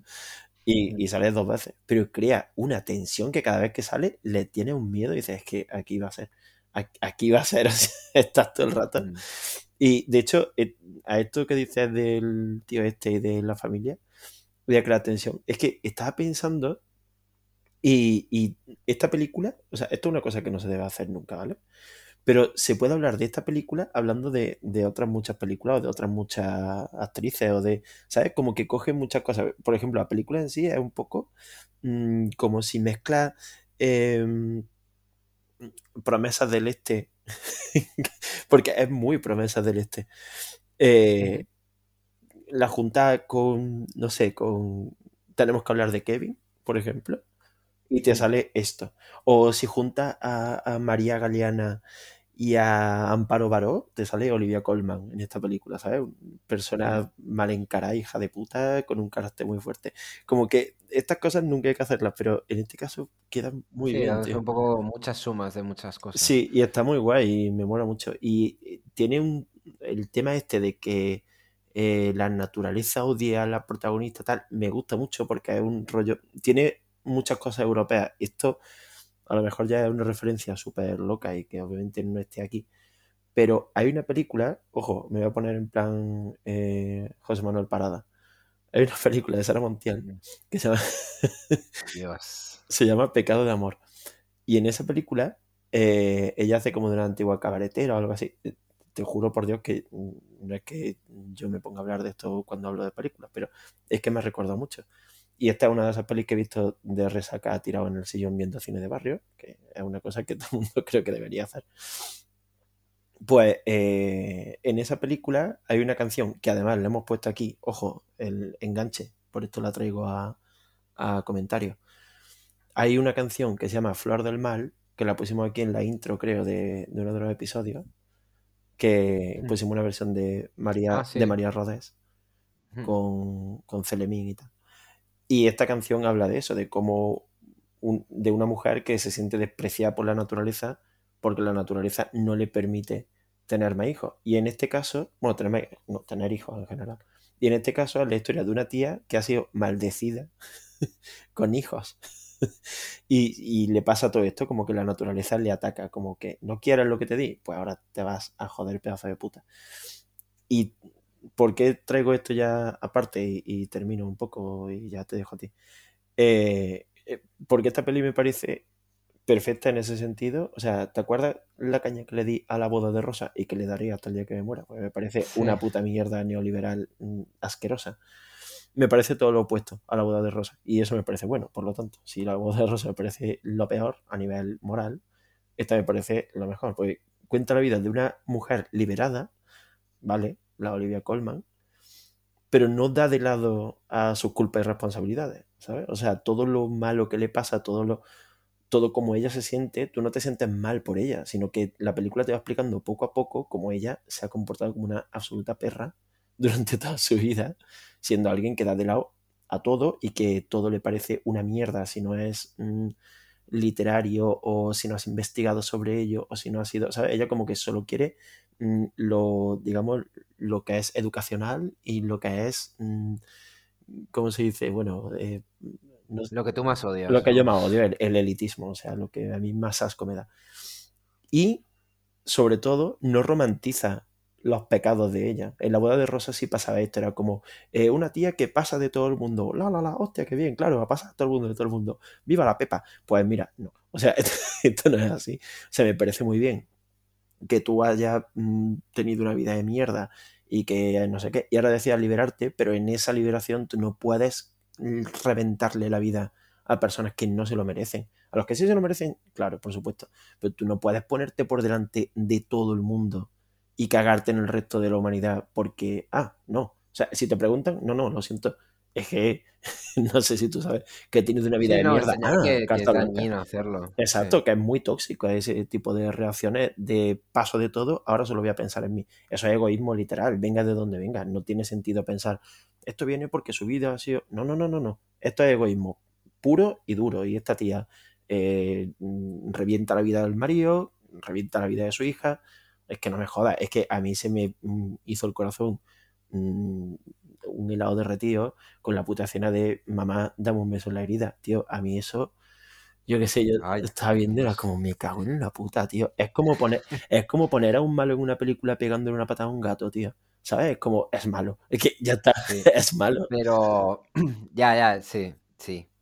Pero también yo había momentos que yo a la niña la hostiaba, ¿eh? El momento en que empieza, el, momento en que le pega hmm. la niña a la madre hmm. Y le dice, eh, como no lo hagas y le vuelve a dar, digo, me cago en... Esto sí que me puso nervioso, me puso de la mala hostia, que digo, me cago en la bianca esta de los cojones. Pero entiendes que porque ella quiere, porque incluso la respuesta de la madre en esa escena es que le, le, da, eh, le da a la madre un par de hostias también a la niña.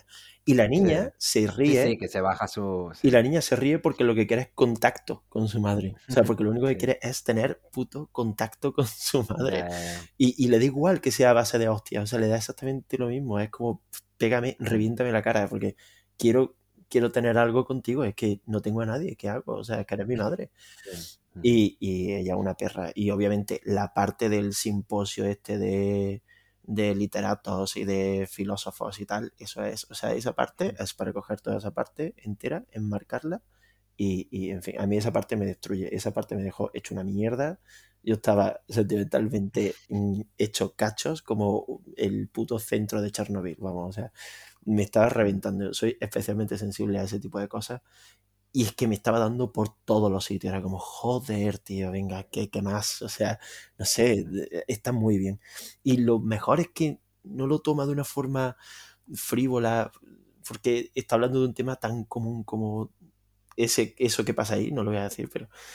Sí, sí. ¿Sabes? Y sea tan fácil como ella hizo esto, por lo tanto es mala. No, no, no, le da vuelta, o sea, lo, lo paladea bien, ¿sabes? Te lo da, te lo entrega muy bien formado y acaba la película y dice, esta tía es una puta y una pieza asquerosa, pero, pero lo comprendo perfectamente. O sea, sé cómo es de la cabeza a los pies esta tía. La conozco, sé quién es. Y me creo, y esto es algo súper importante que pasa muy pocas veces, y solo lo he sentido en Hill House y en esta película, y es que me creo que la actriz joven sea la actriz de mayor. O sea, me creo el personaje, en, veo la conexión perfecta, siendo dos personas diferentes, en, esta película. En plan, sé, sé que son ellas es obvio que, que ella. Y me, me, flipa. Me ha gustado muchísimo. Esta película está calentísima y debería estar muy nominada a muchas más cosas. Eh, sí, sí, yo también. Y lo que decíamos antes, ¿no? De que ella no está, está eh, nominada, me parece muy fuerte porque es que consigue mucho con muy poco. Lo que decías antes, ¿no? El personaje este del tío de Hill House. Hmm. Cuatro, es que cuatro elementos en esta película eh, los, los, los, eleva, es que te, te, hacen escenas, mm, la verdad, muy, muy logradas. Hmm. Cuatro detalles te, te crean el personaje entero.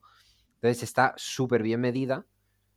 Es súper económica, no tanto en el tiempo, pero, pero sí que en, en, recursos, digamos, eh, lo que enseña. Es hmm. que con cuatro, ¿sabes? Cuatro puñados de cosas te levanta una película de la puta nada y, y, flipas. Hmm. Entonces me parece que es un trabajo que, que no vaya ni a nominar, pues otro, otro delirio más de, la academia. Mm. Pero bueno. Además, es, curioso, es que. Ni el primero ni el último. Es claramente una película hecha por personas. Esta película, sin esa dirección, no funciona. Sin ese guion, no funciona. Sin esas actrices, no funciona. O sea, parece una perogrullada lo que estoy diciendo. No lo es en absoluto. Cualquier película funciona por funcionar. O sea, tú ves una película random y va de aquí a aquí y bueno, hay que grabarla de esta manera y punto. Pero esta película es súper frágil o sea, es ultra frágil, está cogida eso, como tú dices, en cuatro esquinas, muy finita, muy finita, muy finita. Se puede caer en cualquier momento. Y e, en esa fragilidad es donde está lo, chulo de esta peli, que se podría derrumbar por 20 sitios y no lo hace nunca. Es como ver a una mujer de 90 años, ¿te acuerdas la bailarina esa de 90 años que bailaba, que la lanzaban por los aires? En el videoclip, en el videoclip de Coldplay. Pues, pues es eso, ¿sabes? Como es que se va a matar, pero a la vez sabes que no va a pasar nada. Sabes que, sabes que no le va a pasar nada porque está fuerte que te cagas. Sí, sí, sí. Pues un poco así. Mm. Es como veo esta peli. Y ya está. Eh, siguiente, ¿no? Eh, pues sí. Háblame de tu disgusto con Sean Baker. No, yo vengo aquí. No, no, quiero que me hables tú porque vengo aquí con, con las putas palomitas para ver cómo defiendes a Sean Baker a la vez que le tiras mierda a Chloe Zhao. Y ya me vas a venir con que Chloe Zhao no critica, Sean Baker sí que tiene una mirada crítica, pero es que lo no te lo compro. No te lo compro. y quiero ver cómo haces ese. O sea, cómo, cómo, cómo puedes defender a este tío. Porque esta película. Bueno, di de qué trata, pero tú siempre hablas de películas que son buenas personas y malas personas. A mí esta película no me parece buena persona. Y no lo digo por el protagonista, lo digo por la película en sí. Porque no te puedes casar con un protagonista para luego decir que lo estás criticando. Pero bajo cuerda le estás dando manga ancha a, un trozo de mierda como es el protagonista de esta película. Entonces, mm, mm, tengo especial interés en, escucharte a ti mucho más que en la película, porque la película es una mierda tremenda, o sea, fatal. Pero, pero sin embargo, igual que, igual que mm, todas las lunas, que son películas que Aquella, aquella no la aguanté. Esta la he aguantado porque, porque soy masoquista y por el podcast y, por, por, comentarla un poco para ver si, qué tienes que decir y, sacarte alguna contra. Pero mm, son películas que no me interesan una mierda, pero sin embargo me interesa mucho más lo que tú tengas que decir o la, la- la discusión que se crea a, ra- a- a raíz de la película que no la película en sí. Hmm. Pero bueno, empieza tú, di de qué va si quieres, explica de qué va. Te puedo decir hasta el título, que no lo hemos dicho todavía. ¿eh? ¿En serio? Mierda. Hostia, hablando de introducir sin contexto alguno. Eh, la Eh, película se siento, titula. Red Rocket. Red Rocket, efectivamente. Eh, Que que- por lo visto leí por internet que viene de la polla de los perros. Efectivamente, Empezando ya. Empezando ya. Efectivamente, un Red, culo, ¿eh? un Red. Rocket en, en South Park, en la primera o la segunda temporada, eh, salía como que Stan había aprendido a hacerle un truco a su perro. Le decía Red Rocket, Red Rocket. Y era que el perro se ponía boca arriba y él le hacía una paja al perro. Pero él no sabía que era una paja. O sea, son niños, es la gracia de South Park, que ellos no saben. Y era, venga, Red Rocket, Red Rocket. Y Red Rocket era hacer una paja al perro porque salía el, el Red Rocket del perro. y esa era la gracia de- del episodio. Me parece que era el episodio que hacían una, una reserva de animales gays. No me acuerdo si era ese, creo que sí. Bueno, la cuestión. Red Rocket, de Sean Baker, director de Florida Project y Tangerine. Eh, para mí, mm, mm, tochísimas películas. Madre Totalmente. mía. Madre Más allá del... Este tío, el Almodóvar de los suburbios de Florida. Que se repite más que. En fin. Sí, eso es verdad. Bueno, Tangerine igual es de San Francisco. No lo sé, no la he visto. Pero Florida Project sí que la he visto. Sí que la he sufrido. Y esta ya huele un poco ya a, lo mismo, ¿eh? Un Hmm. poco ya cerrado el hombre este. Es verdad que aquí se ha quedado un poco.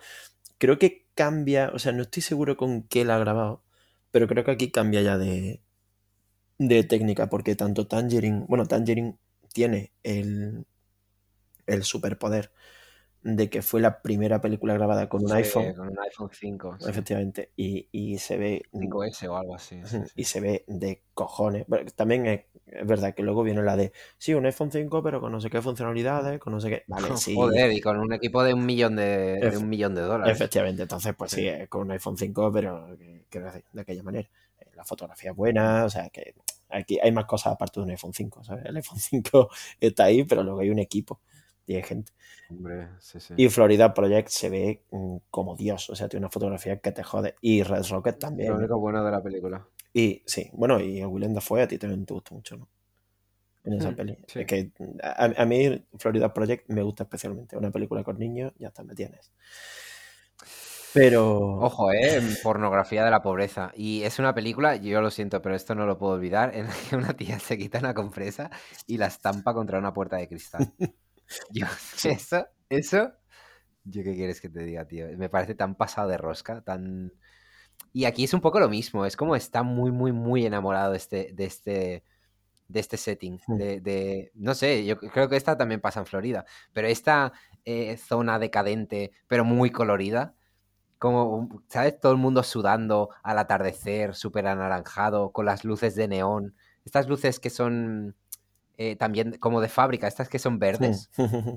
¿Sabes? Es como, vale, ya, y sí, va- las putas autopistas con las, con las mega fábricas gigantes eh, de la clase trabajadora pobre que no se... Ahí te, encima te lo contrastaba con, con Disneyland. Pero pesado, esto no era en Florida, esto era en Texas. E- Esta, esta de aquí. Sí, lo dicen Vale, varias vale. veces que vuelve a Texas. O sea, en- en Por- Texas. por- vale, vale, por eso te decía que digo, es que no estoy seguro de que sea Florida, pero eh, es lo mismo, es ese tipo de suburbio. Y entonces es como, joder, me, me parece como que se repite demasiado. Eh, Hmm. Está demasiado enamorado de esto. Hmm. Y, no sé, y, y me parece como forzar. Que vale, que serán los temas que le gusten a él, me, me parece bien.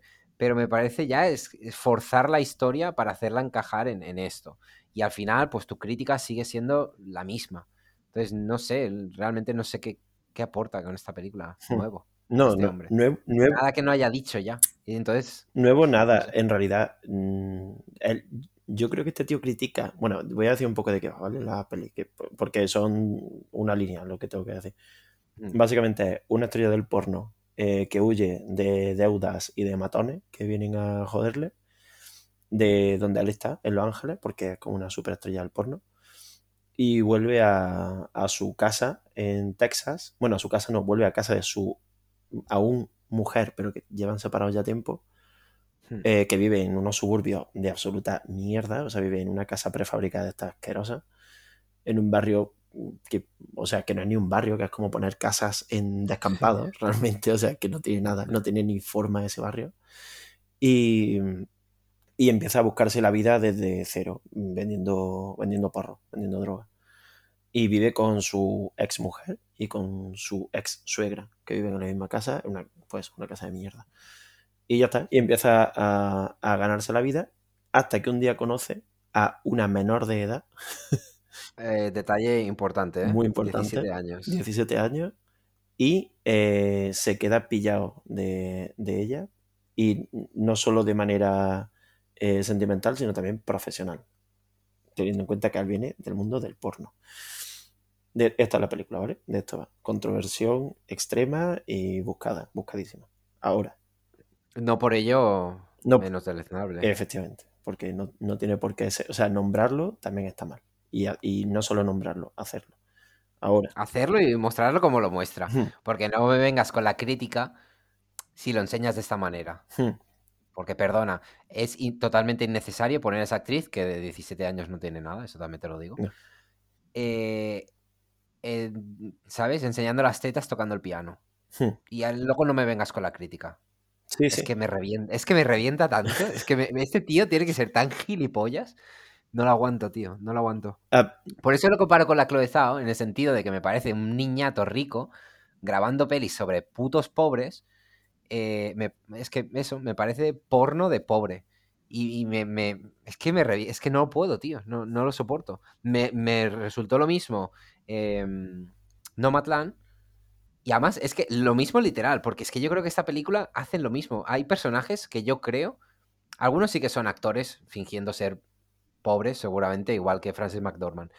Pero hay otros personajes que estoy seguro de que el Sean Baker, con, sus, con todo su papo, ha ido allí a decir, estamos haciendo una película, te apetece, estamos enseñando aquí lo que es la vida de tal, y ha cogido a cuatro matados de- de por la puta calle y les ha puesto en un papel de mierda, como la, como la, la, la china que tiene en la tienda de donuts, que es que ni habla, es que ni habla. Pues seguramente esa tía vive por ahí y estará encantada de participar en esta película que de, de un puto niño rico eh, que, que le vende la moto diciendo que es que yo te saco aquí la, la América profunda y la América de verdad. Venga ya, hombre. Me da mucho asco, me da mucho, mucho asco, me da mucha rabia esta película. Vale. Perdón, sí. Que de verdad No, no, no. quiero que la defiendas. No, no. Defiéndela, por No, no, o sea, si, si yo no tengo que defenderla, yo no soy Sean Baker, joder.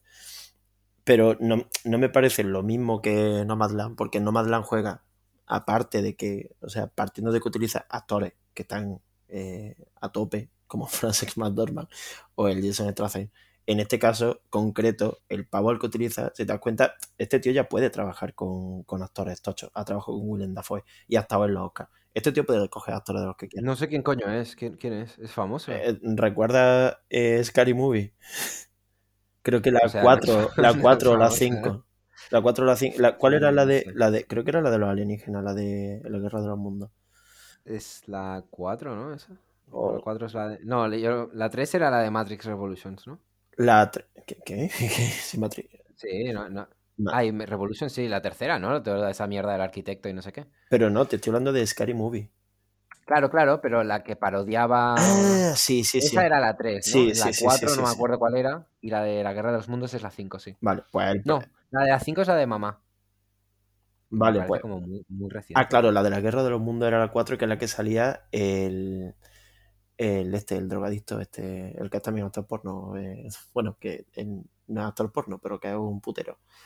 El, el hijo este del actor este que, que sale, que sale los dos en Wall Street.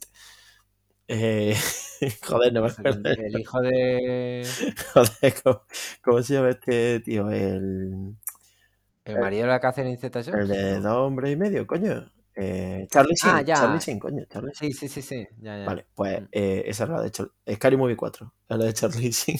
Vale, vale. Scary Sí, Movie sí. 5 es la de Simon Rex. Pues eh, este es Mm. el último gran papel que ha hecho este actor. Obviamente un actor que se ha ido a tomar por el putísimo culo. No es nadie. Le viene, la verdad, como polla al culo este papel, porque está muy bien, porque viene de la comedia, de hace años, de no ser nadie, bueno, de, de besar el cielo y, y caer en picado y lo meten aquí. A mí me cuela. Como eso, como principio, está guay. Luego, ahora llegamos al punto de que se folla una menor, ¿vale? O sea, ahora llegamos a eso.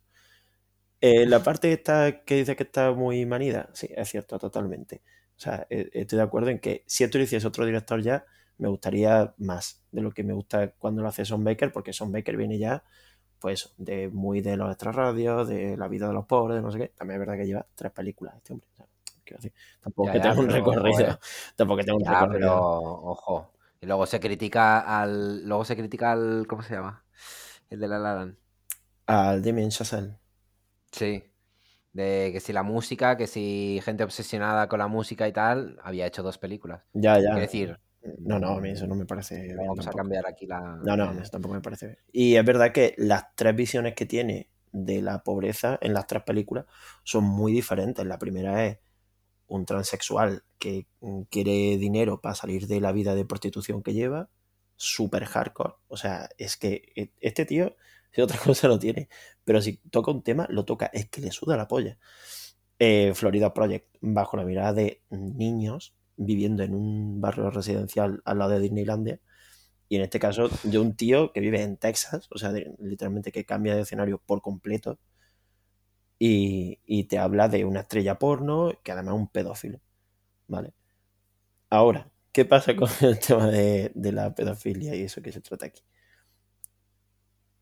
Según yo lo veo, no sé si tú has visto Bojack Horseman, pero Bojack Horseman la gente lo adora.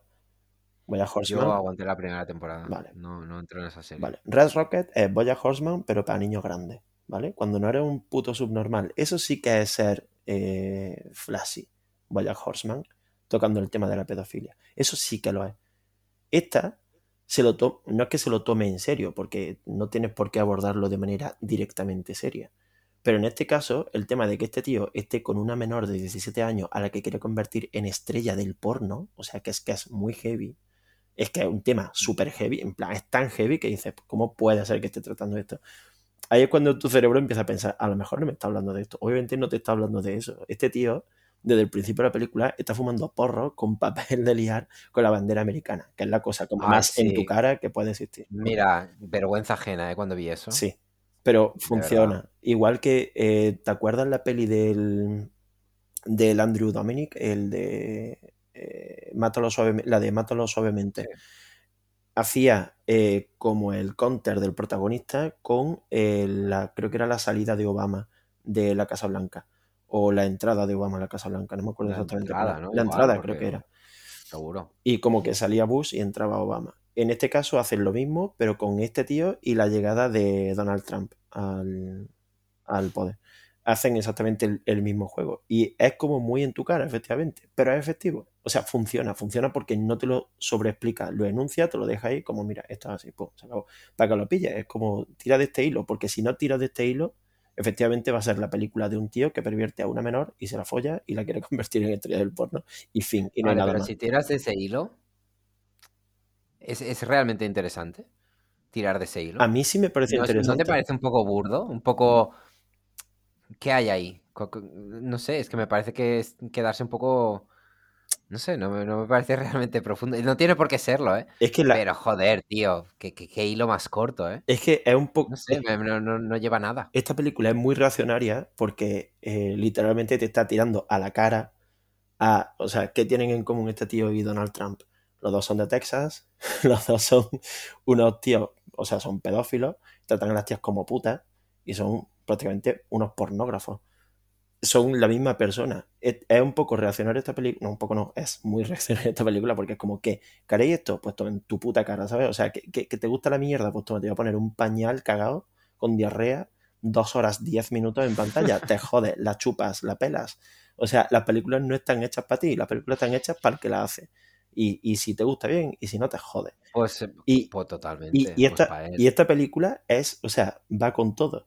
¿Por qué no es igual que el porno para pobres, o sea, el porno de pobres de, de la Chloe Porque Chloe va como, eh, mira qué sensibilidad tengo hacia este tema, pero te la está metiendo por el culo mientras tanto. ¿Sabes? pero si es que este tío te la está metiendo por el culo, pero sin sensibilidad. Pues, correcto. Pero que te la está metiendo igual, Tomás. No, no, no, no, no. O sea, ni de coña. E-, este está yendo con todo, o sea, como tirándotelo muy a la cara. Hay que ser muy cínico para que te guste esta película. Y no lo digo en el mal sentido, sino cínico de tienes que saber por dónde va. O sea, si, entra, entra. Si no entra, no entra. Fin. O sea, aquí no es, cuestión de discutir la película, no, es que técnicamente aquí por la iluminación se deja ver que en realidad es súper...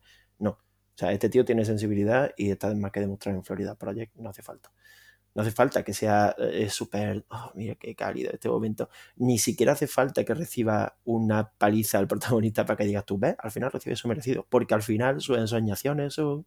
O sea, literalmente la última escena es él en el momento más miserable de su vida, cuando toca fondo por millonésima vez y, la primera imagen que tiene en su cabeza es de una chavala de 17 años mm, zorreándole contra el marco de una puerta. Y dice, mm, eres mierda, tío. O sea, a nadie se le va a pasar por la cabeza. Eh, no, hay doble mm, juego aquí. A nadie se le pasa por la cabeza que este tío sea una buena persona. A nadie. Y en ningún momento te lo presenta como una buena persona, ni hace nada para que te lo creas. Eh, no, vale, sí. Sabía que ibas a decir esto. Pero sí que es verdad y no me jodas, ¿eh? No me digas que no.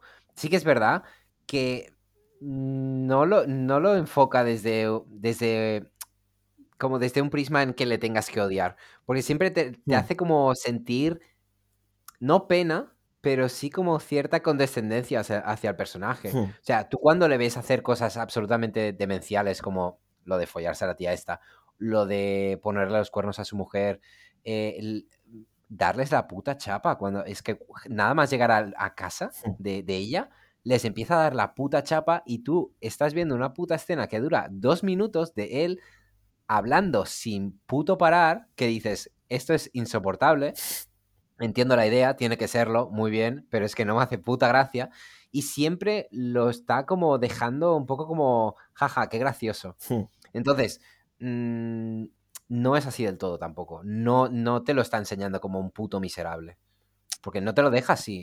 por, mucho que lo sea, por mucho que tú en tu cabeza eh, lo estés crucificando, el, el director no lo hace. Lo deja como un tío bastante graciosete, eh, al que le tienes que sentir bueno, con el que tienes que sentir cierta empatía. Hmm. No, esto no me lo puedes negar. Sí, sí, sí, no, no, no, te lo niego. Eh, es que es el juego esto al que te digo que parece que juega un poco al ponerlo frente a frente con Donald Trump, concretamente. A que es una cosa como Donald Trump tiene dos visiones. O sea, todos nosotros tenemos dos visiones de Donald Trump. Está la gente que lo apoya, que le parece muy bien, y está el resto del mundo que simplemente piensa que es un puto loco y le hace hasta gracia y es materia para meme. Y es verdad, estas son las dos formas en que lo vemos y no vemos lo peligroso que es. Pues esto es un poco toma dos Claro, y no hay que enfadarse, y, vale, y, no hay que enfadarse con esto. Es decir, basta ya de dejar a este, a este puto imbécil como, como un simio simplemente para reírse de él y de mientras que vayan haciendo. Claro, no. Pues eso es esta película. Pero es que esta película trata temas tan tochos que creo que es obvio que lo que está haciendo es criticarlo. Quiero decir, no puedes hablar de un tío mm, que se folla 20.000 veces a una menor y te, sabes como, joder. sí, lo que te digo es que, que es como muy obvio que lo está criticando, pero a la vez es muy obvio que esa crítica, mm, no sé, para mí tiene muchísimas costuras, quiero decir. Hmm, sí, es un poco de tirar la piedra y esconder la puta mano. O sea, si vas, vas con todo, pero el, doble juego este de eh, te lo hago así como para que le tengas cariño al personaje, pero a la vez te lo estoy criticando, ¿de qué coño vas? es que critica más a la gente que habla de este. O sea, el personaje se critica por sí solo. No hay. ¿Qué más? O sea, ¿qué, más quieres que haga? Eh, es un trozo de no dejarlo como un puto gracioso. Ya, ya. Quiero decir, ya. Claro, que él es así, claro, te lo enseña como es. es, más, crítica hacia todo el resto de gente. Es, una crítica más hacia la gente que ve a ese personaje como algo gracioso que hacia el propio personaje, es que el personaje no necesita una crítica mayor, ni más, yo qué sé, o sea, es que ya me parece pasado de rosca todo, porque, y aquí sí te hablo un poco de lo técnico, toda la película está, como tú dices, apagada, neones, eh, colores grisáceos, paletas negras. El único momento en que eso cambia es cuando aparece la chavala, la chavala joven que tiene los labios pintados, la camiseta amarilla, no sé qué, el sitio donde trabaja es súper colorido hay un montón de, colores, siempre que está ella hay muchos colores en, la imagen. Es obvio que está pasado de vuelta, o sea, No hace falta que salgan payasos tampoco para que te des cuenta de que esta parte de la película está mm, claramente como hiper inflada hacia ser ridículo. No tiene sentido que chavala de 17 años se va a poner en plan de, oh, me encanta, uh, no sé qué. Es como la típica tía de Texas. Anda, Y, me, esta ya- no y me- con- se llama Strawberry. Eso es que, es, que es, el, es el sueño húmedo también de Sean Baker, no me jodas. Y se llama Qué Strawberry. puta rabia, tío. Mí, Strawberry, es que venga ya. A mí me venga ya. a mí me es que a mí no me parece bien, la verdad. No me parece bien. Y que, ven, y que me vengas con la crítica por delante, mira, hombre, pegas de un tiro. Sobrado. Es que, es- que lo quieres hacer. Mira, es que antes, antes te defendería. ¿Cómo se llama la puta mierda esa que? Headless. Antes te defiendo esa mierda que esto, tío. Porque al menos va de puta cara. ¿Sabes? Pero no me venga. Bueno, bueno, por lo visto no, ¿no? Que luego daba el girito ese, bla, bla, bla. Eh, mira, pero que no me vengas con la crítica por delante para, para, para lavarte las manos. ¿Sabes? Porque no te creo, lo siento, no te creo en ningún momento. Y me da mucha rabia esa, esa hipocresía. sí, sí. ¿Te, te parece normal la escena de la tía tocando el piano con las tetas al aire? Y vale, dirá el tío, no, es que claro, esto es, esto es lo que es, ¿no? Y es como un momento súper íntimo. Eh, No, no, no es un momento súper íntimo. Es, o sea, la, bueno, En es el- súper íntimo, ya, ya, pero quiere decir, claro, acaban de follar, pues sí, la tía tiene las tetas al aire porque es lo que hay. Punto. Eh, mm, muérete. ¿Sabes Mira, lo que te eh, quiere decir? esa escena en concreto que, que me estás diciendo, precisamente, eh, funciona porque, eh, vale, es muy heavy, o sea, es muy heavy que ese tío acabe de tener como un momento súper mm, íntimo con algo asqueroso, que es haber estado follándose a una chavala de 17 años, y él le dice, eh, después de lo que acabamos de hacer, no sé qué, "Uf, claramente tú sirves para el porno porque tienes un talento para el porno, mira cómo se te ve en cámara, mira cómo no sé qué, mira cómo no sé cuánto. Eh, vamos a decirlo claro, el porno es una puta mierda, ¿vale? El porno es prostitución mm, realizada en vídeo, eso, eso es así de sencillo. Y ella, su respuesta es, bueno, sí, no tengo que pensar. Y lo siguiente que hace es, de la forma más, mm, entre comillísima, eh, erótica, que es, pues después de echar un polvo, lo que tú dices, echar un polvo y ahora me pongo a tocar el piano. Claro, es como esa escena súper idealizada. Y le empieza a tocar una versión con una voz increíble, una versión preciosa de una puta canción de NSYNC, que es que es Mm, ya qué como... pesado también con la puta canción de NSYNC, por favor. Madre mía, ¿cuántas veces la pone, tío? Tres. Ya sé, es el puto leitmotiv de la película, me, me la suda.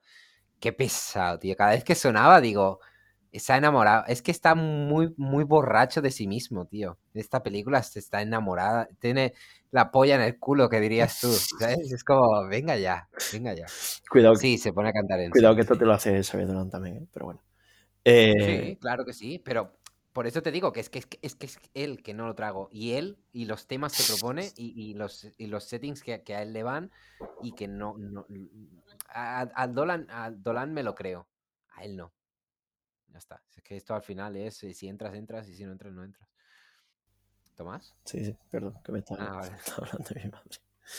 Dale, dale. Que. mm, eh, Y te estaba escuchando igualmente. Que eh, te acabo de, de contar lo de sí, la sí, escena perdón, perdón. Sí, sí, sí. Eh, tampoco tiene mucha historia, o sea, simplemente es eso.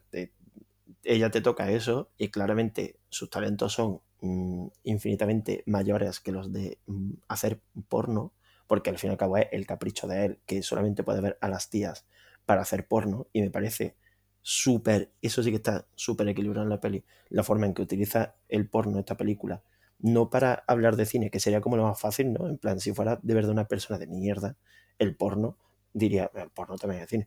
Y en este caso, me gusta cómo no utiliza el porno para hablar de cine, sino de la mierda en la que viven. O sea, en plan de, si eres este tipo de persona, eh, lo más probable es que acabe haciendo porno y que encima te sienta el puto amo, maltratando a las mujeres, porque incluso los premios que tiene cuando los explica, no, no puede ni explicar los premios que tiene. De hecho, de hecho, no sé si es ella o la tía esta que es como que pasa droga, que le dice, un momento, ¿cómo puede ser que hayas ganado tú el premio? Claro, Si está la tía ahí haciendo, ¿sabes? Como todo el trabajo, chupándosela a no sé quién, y el premio te lo llevas tú. Eh, como, ¿qué, cojones? Y todo- esa, esa conversación Y todos los personajes que aparecen en esta película, todos, absolutamente todos, sin excepción, son tías. O sea, son un grupo de tías que viven a su alrededor, jugándose, o sea, eh, ganándose la vida. y siendo talentosa en lo que sea, pero eh, ganándose la vida al fin y al cabo, y él mm, en su puta paranoia de, pues a ti te voy a engañar, a ti te la voy a liar, contigo voy a hacer lo que quiera. O sea, él se comporta como una estrella del porno, como si el mundo le perteneciese, como si fuera el puto amo. Y no es así en absoluto. Y luego, encima, te, harán creer que no, es que mira qué mala es la mujer porque le hace tal cosa, mira que no sé qué. Y es que él es un trozo de mierda y no puede ni explicarse. Que eh, a lo mejor no afina lo suficiente como para que tú digas, bueno, pues sí, pues, a ver, es verdad, no, no hace el tratamiento del personaje mm, malvado como lo hace los Dotter, por ejemplo. Es cierto, pero lo hace de una forma diferente y a lo mejor no tan efectiva para ti. Para mí sí lo hace. Para mí sí es, es verdad que es más obtusa esta peli. Es más difícil de pillar. Pero tengo. Joder, pero nada, ya. Sí, es más difícil de, pillar, pero así parece como. Ah, claro, es que si no lo pillas no, es no, tu puto problema. No, no, no, es mi puto. No, ya, ya sé eso, no me refería a eso. Ya, ya lo sé, ya, ya sé que no lo personalizas en mí, pero que, que eso también es una manera de decir las cosas. O sea, quiero decir, es una manera de escudarse ya no, no por lo que tú dices, ¿eh? no, no por ti, lo digo por él. Es como, si no lo entiendes, eh, el problema es como, el problema es tuyo. Oye, pues a lo mejor el problema es tuyo. Sí, sí, el, problema, es dejarlo claro, el problema es suyo al 100%, claro, claro. O sea, e, es a eso a lo que me refería, que si no lo pillas, eh, pero a esto a lo que voy, que sí, que obviamente no es que sea problema tuyo o de alguien que diga, oh, ¿por qué? No, no, el problema es pues, de que no está suficientemente bien explicado. Yo a lo mejor, pues sí lo puedo oler, pero no porque yo sea yo, o porque quiero, porque lo busco de manera consciente, ¿sabes? Y, lo entiendo. Pero es, obvio que esta película no todo el mundo la va a poder tragar igual, porque es complicada de ver. Y los temas que trata son controvertidos y es un poco ver una peli de Larry Clark en los 90 y es un poco ver estas cosas que cuesta ver. Ya, pero. Que hay que, que, hay que tener la cabeza ¿eh? ya suficientemente abierta y y saber que le está dando la vuelta y esperar que no caiga del lado contrario y es un equilibrio muy, muy, muy, muy jodido. Esto no Totalmente de acuerdo, sí. Aunque te digo una cosa, al menos Larry Clark tenía la decencia de no hacer películas largas.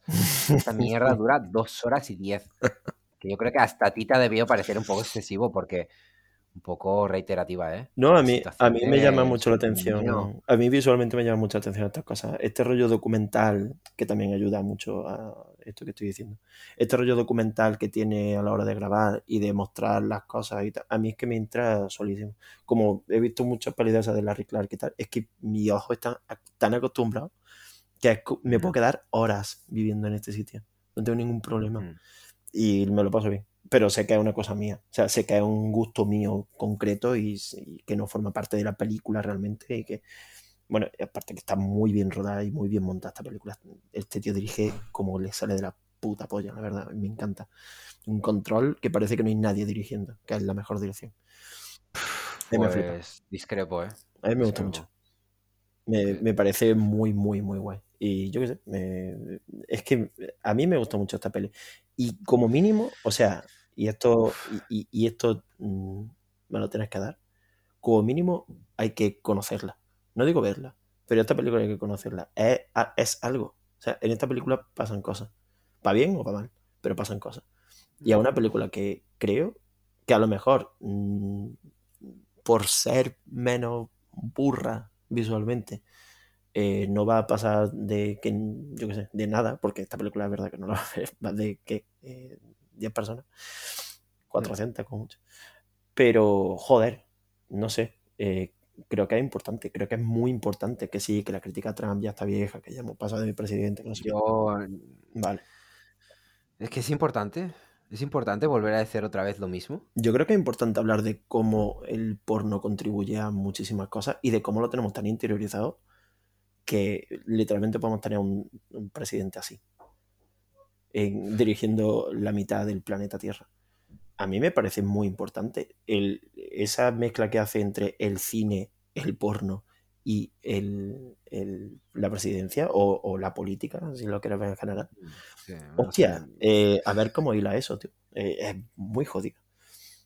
Y por eso te digo que me gusta que no utilice el porno para hablar de cine, sino para hablar de lo, de lo contrario, de cómo se maltrata a las mujeres por la cultura del porno, de cómo eh, la gente de los sitios más bajos y, de los barrios más hechos mierda, pero eminentemente los tíos son los que hacen esto y porque todas las tías que viven ahí son del mismo barrio y del mismo sitio y tendrán los mismos estudios. Y sin embargo, mm, ni siquiera la tía que pasa droga puede aguantar como un pavo le cuenta cómo le gira la cabeza a una tía para que mira cámara mientras le come la polla, mientras se folla su cabeza. Coño, no me extraña. ¿Sabes? Que, quiero decir, una, la persona, la tía, digamos, la más dura que hay en la película, en el barrio, ni ella aguanta eso. Es como, tío, eh, de gas. O sea, eres. Claro, claro, es que. Es que y, y, eso, y me, me, gusta que la peli se quede con el prota. Es un poco. Y aquí ya, pues venga, acaba de mm, ponerme el último clavo en el ataúd, me da igual. Eh, es, un, es, un, poco el, el, efecto Torrente 1. Me parece una película muy buena porque se queda con el protagonista y te muestra lo peor y te lo muestra en tu cara. La otra es diferente. La 2, la 3, la 4, no sé qué. Torrente 1 es una película muy reivindicable y esto mm, obviamente suena a cuñado y suena a mierda. Eh, lo digo totalmente en serio. No se hizo con esa pretensión, ni muchísimo menos. Estoy 100% seguro. Y sin embargo, la ve a día de hoy y dice, joder tú, ¿quién habrá hecho esta maravilla? Y a un puto mierda, que es Santiago Segura. ¿Sabes? Pero mmm, hay cosas que sin saber por qué mm, superan a su director. O sea, hay visiones que superan a su director. Yo no sé este tío por dónde iría, el Sean Baker, pero creo que aquí hay más inteligencia desde luego que en Torrente, obviamente. Y que está hecho así queriendo. Y que hace que hay 30 años de diferencia entre una y otra. Pero funcionan al final casi de la misma manera. O sea, son tan en tu putísima cara que solo puedes decir, pues mira, pues sí, o sea, pues sí, pues gracias por mostrarme lo peor de la naturaleza humana y encima, pues, no sé, o sea, es, es muy difícil navegar a, a, favor de la corriente y encima diferenciarte del resto. Es muy complicado, es lo más difícil de hacer. Hacer lo mismo que todos y ser diferente. Creo que es un poco lo que ha intentado Son Baker. Le ha salido, bueno, para mi gusto le ha salido bien, pero porque yo me estoy fijando más de cerca. Y lo reconozco, es porque yo me fijo más de cerca no es porque funciona realmente como yo creo, pero para mí funciona, o sea, me, me, me parece bien. Y con Buñuel todo está bien, con Buñuel cogiendo a los olvidados, el, pro, el director de los pobres. Ah, Buñuel muy bien, ¿no? Y que era un, un, puto mierda y se ría vale. de Lorca por maricón. Pero para que me, me, parece estupendo, Tomás. No, no he visto Los Olvidados, pero vale, me parece muy bien que digas esto. Pero coño, no por llevar la contra, ahora va a ser Sean Baker súper bien. Ya, ya, no, lo estaba diciendo de broma esto último. Ya, que ya lo sé, que ya lo sé. Pero, ¿sabes? Que, no sé, ah, yo mmm, con, con, esta peli ya me bajo, o sea, me la suda. La siguiente no la voy a ver. ya, ya te lo digo. O sea, es que no puedo con este hombre, no, no me interesa nada. O, o, o cambia de temas que, y vamos, no se lo voy a pedir ni se lo voy a exigir y, y, me da igual si lo haces, si no lo haces, que me da igual. Pero que hagan lo que le dé la gana. Pero de verdad, yo ya es que me cansan. Me, me cansan esos temas. Eh, eh, oye, igual a Kingsman no da tiempo. No, no da tiempo, ni de coña. De hecho, tenemos 10 minutos para ¿Para pa hablar del mundialito. Kingsman, si quieres, la, la, guardamos para la semana que viene. Vale, la semana que viene, cómo... The, Kings, Kingsman. Eh, tenemos sí, así también me da tiempo a verla, que tengo, tengo ganas. Vale, pues prepárate. Eh...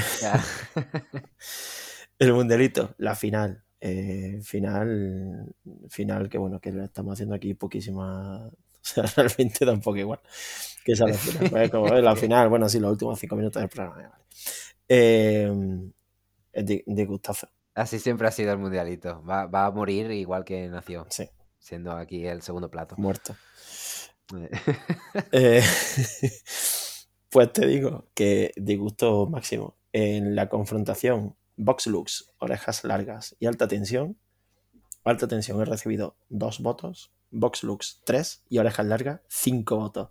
A tomar por culo. Ya, a tomar Venga ya, por el culo. Un momento, y, y entonces, ¿qué, ¿qué sentido tiene que me dijeras? Eh, antes me has dicho como que para ti era. ¿Cómo me has dicho? Ay, no lo tengo aquí. O sea, como una de cal y una de arena para. ¿Sabes? Como que quizás había alguna parte buena. No, no. Y entonces no. he pensado, vale, pues era Vox Lux, que como película me gusta. Me parece raro que no, esté te, como te ganadora dicho, de un de este de terror, pero. Te he dicho que ni para ti ni para mí. Te he dicho, esto ha salido que ni para ti ni para mí. Para ti era eh, alta tensión, para mí era Vox Lux. Ni para ti ni para mí. Ah, vale, vale. Vale, vale. Ya, ya. Toma por culo. ¿En qué momento? ¿En qué momento? Además, es que ha, ha pasado, nadie sabe cómo, tío. es- bueno, pues Mira, yo, ahora se entiende los premios Oscar y todas estas cosas cuando ganan y dices, pero ¿cómo fue así? Ya, ya, es que es como parece, parece que, que es de alguien, pero en realidad es una. ¿Sabes? Que hay mucha gente votando, y entonces pa- pues pasan las cosas que pasan. Aquí no hay mucha gente votando precisamente, pero bueno, tampoco me voy a enfadar yo, ya que nos escuchan, ya que hacen el, el- el- al menos el esfuerzo de apretar el botón. Eh, esfuerzo que ni siquiera yo hago muchas veces. Increíble. Mm, Pues bueno. pues Yo sí lo he, yo sí lo he hecho por votar, por darle un voto a Vox Lux, porque si no estaría empatado con alta tensión. Tía, Madre mía. O sea, lamentable. La ganadora del Mundialito Horror Cavalcade, la película que más miedo da entre nuestro fandom y nosotros, es Orejas Largas. Bueno, traumita infantil. Que le jodan a Kubrick y que le, Claro, que le a jodan a. Ari Aster.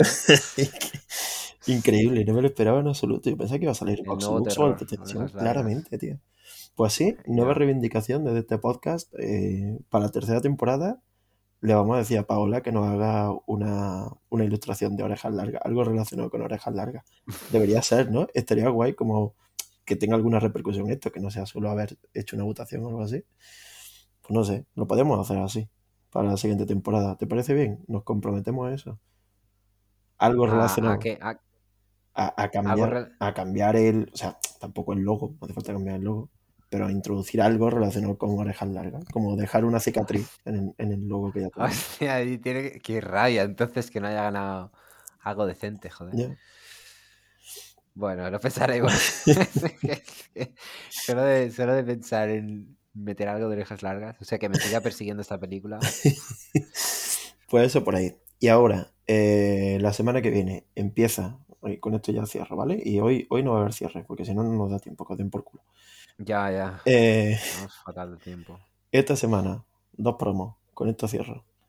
Em, la primera, en vez de mundialito, empezaremos el eh, Drinking Game, Drinking Games para beber. Se va a llamar, por ejemplo. Lo acabo de inventar. Juegos de beber para beber. Drinking Games para beber. En el cual, pues, mm, con una película clásica que todo el mundo conozca, eh, hacemos juegos de beber. En lugar de otro mundialito. ¿Vale?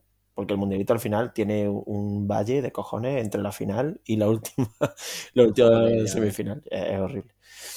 Entonces, hacemos el drinking game. Yo me comprometo a hacerlo, no pasa nada. Y la segunda promo, que os recordamos que estamos haciendo eh, reviews de pelis por escrito en el perfil de For Your Consideración, que ese sí es mío, original. Y esta semana te iba a decir, Alejandro, tengo dos películas para hacerle review, ¿vale? Y, y tú me dices, tú me dices cuál te parece mejor, ¿vale? Son dos que no iban a entrar aquí, así que, pues así. Tengo Kimi, Oh, wow. La vi el otro día que la habían puesto en RAR. Es la de Soderbergh, ¿no? es la de Soderbergh. es la del Soderbergh con Zoe Kravitz Sí, sí. y guion del Y- David Coeb. O sea, esto promete. Sí, que es como. No sé, como adaptando literatura juvenil o algo así. Sí, huele a mierda por 25 sitios. Joder, ya ves. Yo, yo no entiendo. eh, Yo creo que nadie entiende al Soderbergh. Es como. es- es- va siempre tres, tres pasos por delante de ti. Es que es imposible de, de- de pillarle. Chunga, ¿eh? Em, vale. ¿O? O Ah. eh, Come on, come on. O en español que le han puesto Siempre adelante. La última del Joaquin Phoenix. Que también No, tiene una pinta de cojones. Es de, bueno, eh, o sea, tiene todo. Tiene ah, productora A24 y Brown. y distribuidora A24. Y, y es la última del Joaquin Phoenix, que que está, la, la película nominada a todo, Ah, sí, ganadora de nada. y y no sé Con un niño. Ah, es un niño. ¿No? No sé. Sí. No sé nada de Sí, no, pensaba, pensaba que era una niña, no sé por el, por el este. Eh, pues no sé, la verdad. Las dos me dan pereza fuerte. Pues por eso, aquí Yo diría que por ti, al menos por echarte unas risas, que, que, que hicieras la de Kimi. Kimi, ¿quieres? Porque la de como, como, joder, tiene pinta de, de ser un tostonazo fuerte. Pues hasta la semana que viene, Kimi en review por escrito en For Your Consideración. Y ya está. Si quieres termino, te cierro con una frase. Voy a hacer scroll en mi blog de notas. A ver, eh, mira, voy a hacer scroll así. ¿Qué síndrome nos vas a hablar hoy?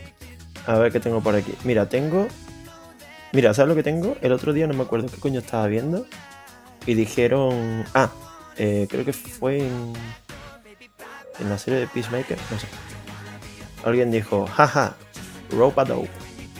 Rope a dope significa táctica de boxeo de hacer ver que ha sido atrapado contra las cuerdas, o sea, que ha sido puesto contra las cuerdas, eh, haciendo que el, oponente dé puñetazos que no son efectivos con la idea de solamente cansarlo. Eso es un robado. Y ya está, con esto termino. Que os follen a todos.